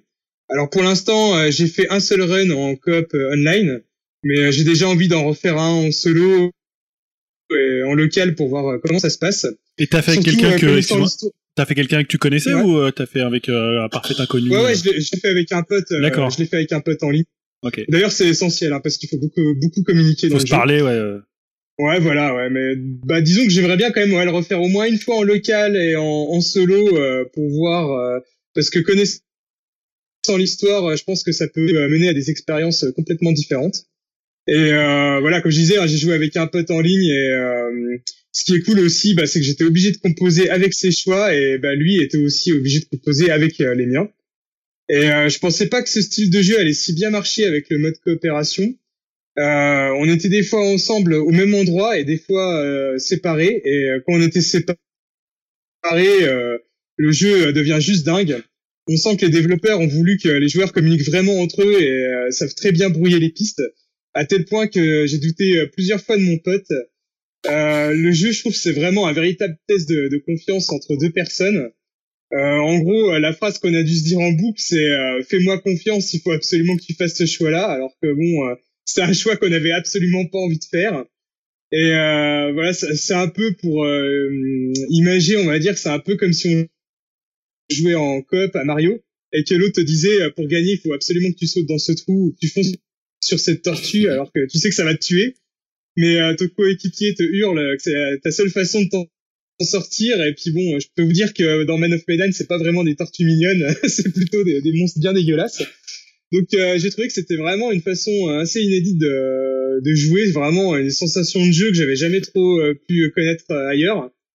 Et bon, pour le coup, on a vraiment, mais enfin vraiment crevé de rire devant ces situations-là, quoi. Et bon, quand même, pour expliquer un autre point noir, c'est que la fin qu'on a eue, on a trouvé que c'était un petit peu rushé. J'espère que ce sera pas forcément le cas avec les, autres fins qui sont disponibles.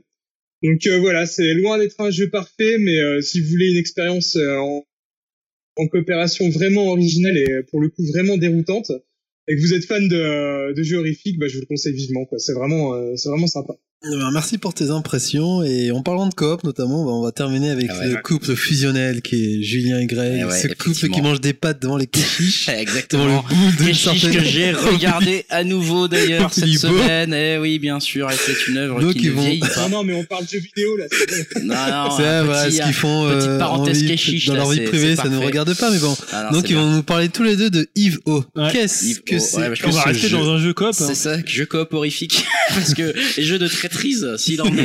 je crois que se, pl- se place là, hein, Julien. euh, Donc si vous jouez en coop, je suppose que ça doit être sur Switch alors. Alors c'est sur Switch, c'est un jeu euh, qui est online. hein, Il y a pas de voilà, il y a pas de boîte à ma connaissance en Ah, tout tu veux cas. dire que, ouais, qui est, qui est pas en boîte, euh, que vous achetez, démat. euh, que Des vous achetez euh, en démat et qui coûte 10 euros si je me souviens bien et qui consiste euh, à diriger une espèce de petit bonhomme patate avec des grands bras et ces grands Les mains bras, collantes. Voilà, des, des espèces de mains collantes. Enfin, pas si collantes que ça parce qu'il faut saisir les, les, les, les murs, les parois, les choses comme ça pour avancer dans le niveau, donc en se balançant d'un bras à l'autre. Sachant qu'on fait euh, alors déjà tourner son bonhomme euh, avec son stick directionnel gauche et euh, donc on s'accroche d'un bras droit avec le stick avec le, le bouton R hein, Ouais, donc la avec la gâchette. gâchette droite et du bras gauche avec la gâchette gauche et donc déjà seul il faut arriver à se coordonner avec en lâchant la bonne gâchette au bon moment Ouais. Pour euh, avancer un peu comme un Tarzan qui avancerait à Céliane hein, finalement euh, en beaucoup plus moche et en un peu plus ridicule parce qu'avec la tête que vous avez euh, vous êtes une- comme je l'ai dit une espèce de patate verte vous bleu pouvez faire rouge vous-même votre personnage. euh, on peut faire son personnage, voilà. Et donc euh, déjà seul, euh, c'est un peu marrant d'essayer d'avancer, etc. Mais bien sûr, hein, on l'a dit, euh, ça réside, l'intérêt réside dans le coop local. Euh, donc je pense que Julien, comme moi, et moi je l'ai acheté suite à une remarque de Julien sur le, le fil du podcast, euh, c'est bien pour jouer avec les enfants, notamment. Moi je joue avec ma fille et je peux dire que je me pisse de rire dessus devant vrai. ce jeu. Je, c'est un jeu qui est hilarant et hilarant parce que, alors à la fois très énervant. C'est voilà, typiquement comme euh, les, les jeux de cuisine là euh, qu'on avait fait Overcooked, euh, Overcooked, où tu te dis mais putain fais ce truc là si tu veux qu'on gagne la partie bordel et tu vois que l'autre n'y arrive pas t'as envie de la tuer et là c'est un peu pareil t'as envie de lui dire mais balance-moi avec ton bras à l'autre côté de l'écran la meuf te lâche un centimètre trop tôt T'as Mhm. envie de la virer par la fenêtre et c'est exactement ça et euh, du coup de temps en temps tu, tu la tiens un peu au-dessus du vide tu la lâches un peu volontairement ou Du pas coup, je te coupe deux secondes. Le- ça se joue en coop local alors. ça se joue en coop chacun local, a son Joy-Con dans une main. chacun a Un soit manette sa manette ou- pro ou Joy-Con Ouais. Et, euh, et Et ça peut jouer suffit, juste hein. avec un Joy-Con. hein. Ah ouais, Ouais, parce ouais. que t'as juste besoin de trois boutons. Enfin, pour l'instant, j'en ai pas eu de nouveaux. Enfin, tu, si, tu peux un peu t'énerver en appuyant sur le bouton B pour lancer Tu sais pas trop quelqu'un. à quoi ça sert. Surtout que c'est incontrôlable. Je sais pas qu'est-ce qu'on peut dire de plus là-dedans. Bah, c'est- en plus, le, le, le principe est tout simple. Tu dois amener ton personnage d'un point A à un point B. tout simplement. Ouais. Euh, tu peux récupérer chaque niveau. Il y a une pièce à Oula. récupérer qui est hyper dure à On n'en est pas là, parce qu'une fois que tu tiens la pièce, tu peux plus te servir de ta main. Voilà. Donc c'est à dire qu'il faut que tu la lances ou que tu la lances à une autre personne qui est euh, à l'autre à l'autre joueur. Ouais, c'est impossible. Euh, bah en fait non, c'est c'est franchement un, un des jeux qui est les plus drôles à jouer. Ah. Alors, en solo honnêtement, ça a très peu d'intérêt. Ouais. Euh, c'est juste marrant parce que comme il disait, le- le- les personnages tu contrôles euh, chaque main à t'accrocher, donc il est un peu dégingandé, donc il y a un côté assez drôle à le faire avancer. Mais c'est vraiment jouer à deux parce qu'en fait les niveaux sont conçus pour que tu euh, fasses de la coopération. Donc c'est-à-dire souvent tu dois te balancer. Donc souvent le- la personne va se tromper de bouton, va te lâcher sciemment dans le vide, ou va essayer de te balancer. Toi, Puis on va se lâcher tous les t'accroches. deux. Et voilà, tu et en fait, et en plus, il y a une espèce d'animation et de physique des, des sortes, des sortes de patates quand Ouais. tu les, tu, parce qu'en fait, tu peux te grimper toi-même t'accrocher à un autre, à une autre, à- enfin, un personnage avec qui tu joues. Et il y a une espèce de côté où ils sont imbriqués les uns dans Ah, les autres. C'est un peu, tu sais, comme euh, ce Human Centipede là. T'as Ouais. l'impression qu'ils ont leurs mains, tu sais pas trop ils les mettent, et ils s'accrochent la gueule et ils passent en dessous. Enfin, il y a une espèce d'animation complètement dingue. Avec un- des bruits ridicules en plus. Avec des bruits ouais, ridicules. Euh, Il y a une esthétique. Alors c'est c'est les mecs qui avaient fait euh, Mo- Mother Russia Blitz. Ah, c'est eux Ouais, le cartel. Ah, d'accord. Ah, Ouais, c'est carrément à l'opposé, quoi. Ah, c'est carrément à l'opposé. Mais tu vois, tu, tu sens que c'est un truc qu'ils ont dû se dire, putain, on veut un peu décompresser, et Ouais. faire un jeu. euh, Ah, t'as des, t'as des oiseaux qui te chient dessus, t'as des lamas géants qui passent devant l'écran Qui et lâchent qui des te pètent caisses. dessus. ah, c'est- Euh, c'est- vous entendre, ça doit être bien à jouer avec euh, son petit ou sa petite. Ah mais coup, honnêtement, euh, moi quand je te dis, je me, je pleure de son rire, je, euh. je, je, me, je suis vraiment mort de rire. Et Anaïs, donc ma fille à côté Ouais. aussi, on se marre tous les deux à ne plus pouvoir tenir la manette D'accord. tellement Ah oui, on est mort de rire. Et du coup, comment ça se passe en online, du coup, euh, pour vous comprendre, vous avez pas de casque euh, Ah, online, tu peux pas jouer online. Ah tu joues Ah, pas tu joues pas online, c'est que que de la coop coop local. locale, c'est Ouais, que local. local. Ah, d'accord, ok. C'est vraiment pour jouer chez toi avec. Ah, vous avez raconté, je crois que vous avez joué ensemble. Ah, non, en non. Ah non. Ah, d'accord, Ah, ok. je pourrais pas jouer avec ce traître. Il va te lâcher. c'est comme Dim, ça, dans son jeu là, je suis sûr que c'est un gros traître. Et non, le, le truc après, c'est vrai que moi j'ai joué. Alors moi j'ai joué jusqu'à 4 parce qu'on a joué euh, toute la famille Ah en la fait. Et alors sauf que moi j'ai un enfant de 3 ans Ah ouais. et il est coup, absolument nul. bits. Ouais. Et bah il en fait ça t'a fait chier, tu lui as dit merde Ah non, il- mais alors, il adore parce qu'il est mort de rire, tu vois. Et il- mais en fait, il avance pas. Donc Ah en oui, fait, on le- en fait, bah, on le transporte, on le met au milieu. Donc Et il est au Julien. milieu avec ma fille. Non, ça énerve ma fille. Et il est au milieu entre Héloïse et moi. Et en fait, donc on s'accroche et on se balance. Et moi, je rattrape de l'autre côté. Et donc on le tient de chaque bras. Et lui, tu sais, il fait rien. Alors des fois, il pousse le stick d'un côté, donc il nous fait chier. Ouais, Il c'est balance ça. ça. Donc on lui gueule Et dessus, tu ça, vois. c'est- Ça, c'est l'insulte la plus courante. C'est putain, mais à gauche! Eh oui. Moi, ma fille a du mal avec gauche-droite, elle confond un peu. Donc, Et, euh, fois, c'est le, Alors la dernière fois, on a joué que tous les deux. C'est vrai que c'est quand même plus simple quand deux joueurs se coordonnent et se Bah, euh, surtout que je comprennent. pense que ta fille, elle est pas mauvaise en jeu vidéo, donc Oui, tu peux vrai. lui indiquer, genre, bah non, là, il faut aller à droite. Je- ouais, ma, fille, elle est pas encore très douée en jeu Mais vidéo. juste pour rappel, la fille de Julien, elle termine Zelda Breath of the Ride, euh, C'est les yeux fermés. pas, pas que. Enfin, elle termine des jeux, ouais. C'est ça, elle termine le jeu alors que la mienne, elle a du mal à les commencer, quoi. C'est plutôt ça. Et du coup, non, mais c'est vraiment, en fait, l'intérêt naît presque du fait qu'on n'y arrive pas parfois. Non, mais vous, vous vendez très bien. Ah, ça, hein. plusieurs, c'est un euh, truc, c'est hyper euh, vite, 10 d'accord. euros, franchement. Juste, vu, vu les 3 ou 4 fous rires que Ouais. j'ai eu déjà Ah ouais, avec, ça ça, vaut le coup. Tu vois, je veux dire, tu payes, tu payes une place de ciné 10 euros. Ouais. Tu te marres un peu. Là, je, je me suis vraiment pissé de rire dessus. Ah, Du coup, vous allez continuer. là, Ah vous bah, moi, je. Ouais, continue. alors, Je- moi, régulièrement, suis- je le rouvre, quoi. C'est pas lassant à force ou il y a pas une. Alors, c'est pas lassant. Moi, je dirais qu'il y, a- y pas l'air d'avoir non plus euh, énormément masses, de niveaux. ouais, après, c'est ça. Euh, le truc, je trouve que ah, j'ai- pour l'instant, j'ai pas trouvé que euh, ils auraient pu être un peu plus fous dans le level design. Ouais, c'est vrai, c'est vrai. C'est-à-dire que tu vois les niveaux. Alors moi, j'ai bien aimé le niveau où t'es éclairé. Bah, j'en euh, suis là, moi, ça, je commence à être là où ça commence à avoir des passages où il faut se serrer les fesses, entre guillemets, pour passer euh, sans se faire piquer par des, Voilà. Ouais. des trucs où, genre, si tu fais la moindre erreur, là, tu t'es mort. T'as quelques niveaux à dur. scrolling qui sont Ouais. assez cool. Ouais. Où scrolling avance. T'as des lianes aussi qui sont cool. Mais je trouve que dans le level design, il reste comme c'est sur un écran, ça reste assez simple. Après, Ouais. si ça marche bien, ils peuvent carrément faire, euh, ouais, ils peuvent se lâcher dans les idées parce que Ouais. euh, il y, a, il y a un énorme potentiel de. C'est genre de, jeu à conneries. avoir des DLC, trucs comme ça. Ou... Je sais pas. un succès, ouais, quoi. je sais, ouais, je pas un gros si, succès, euh, quand même. Parce qu'il y a une fin quand même à ce jeu, il y a quand même. Oui, oui, il y a, il y a- nous on n'a pas Euh, encore fait tous les niveaux, C'est mais plus euh, un petit jeu à la World of Goo, des trucs comme ça, tu vois, où ça a un petit, un petit jeu comme ça qui est cool et tu l'achètes 10 euros et puis voilà, après. tu- mais tu vois, tu te dis par rapport au potentiel qu'il y a à se, Ah, c'est vrai à qu'il y se- a un à- truc à vraiment à se jeter dans le vide, à, à, à céder, ils auraient vraiment pu faire des trucs où tu sais pas, tu dois aller tirer des leviers ou Ouais.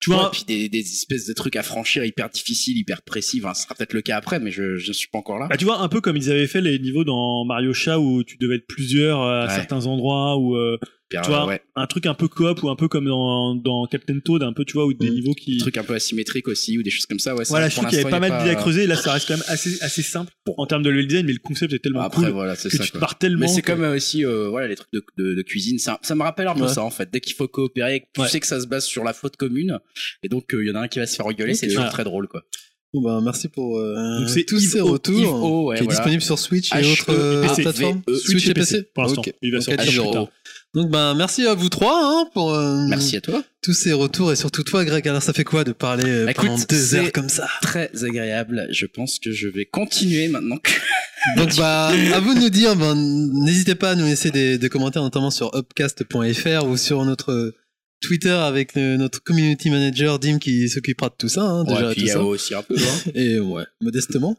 Et n'hésitez pas à laisser des commentaires si vous avez aimé ça et Dark Crystal, sur Lana Del Rey pour savoir si c'est une vraie chanteuse. bien sûr Votre avis sur TGS, que vous en foutez ou si vous avez des avis, si on a dit de la merde, hein, n'hésitez pas.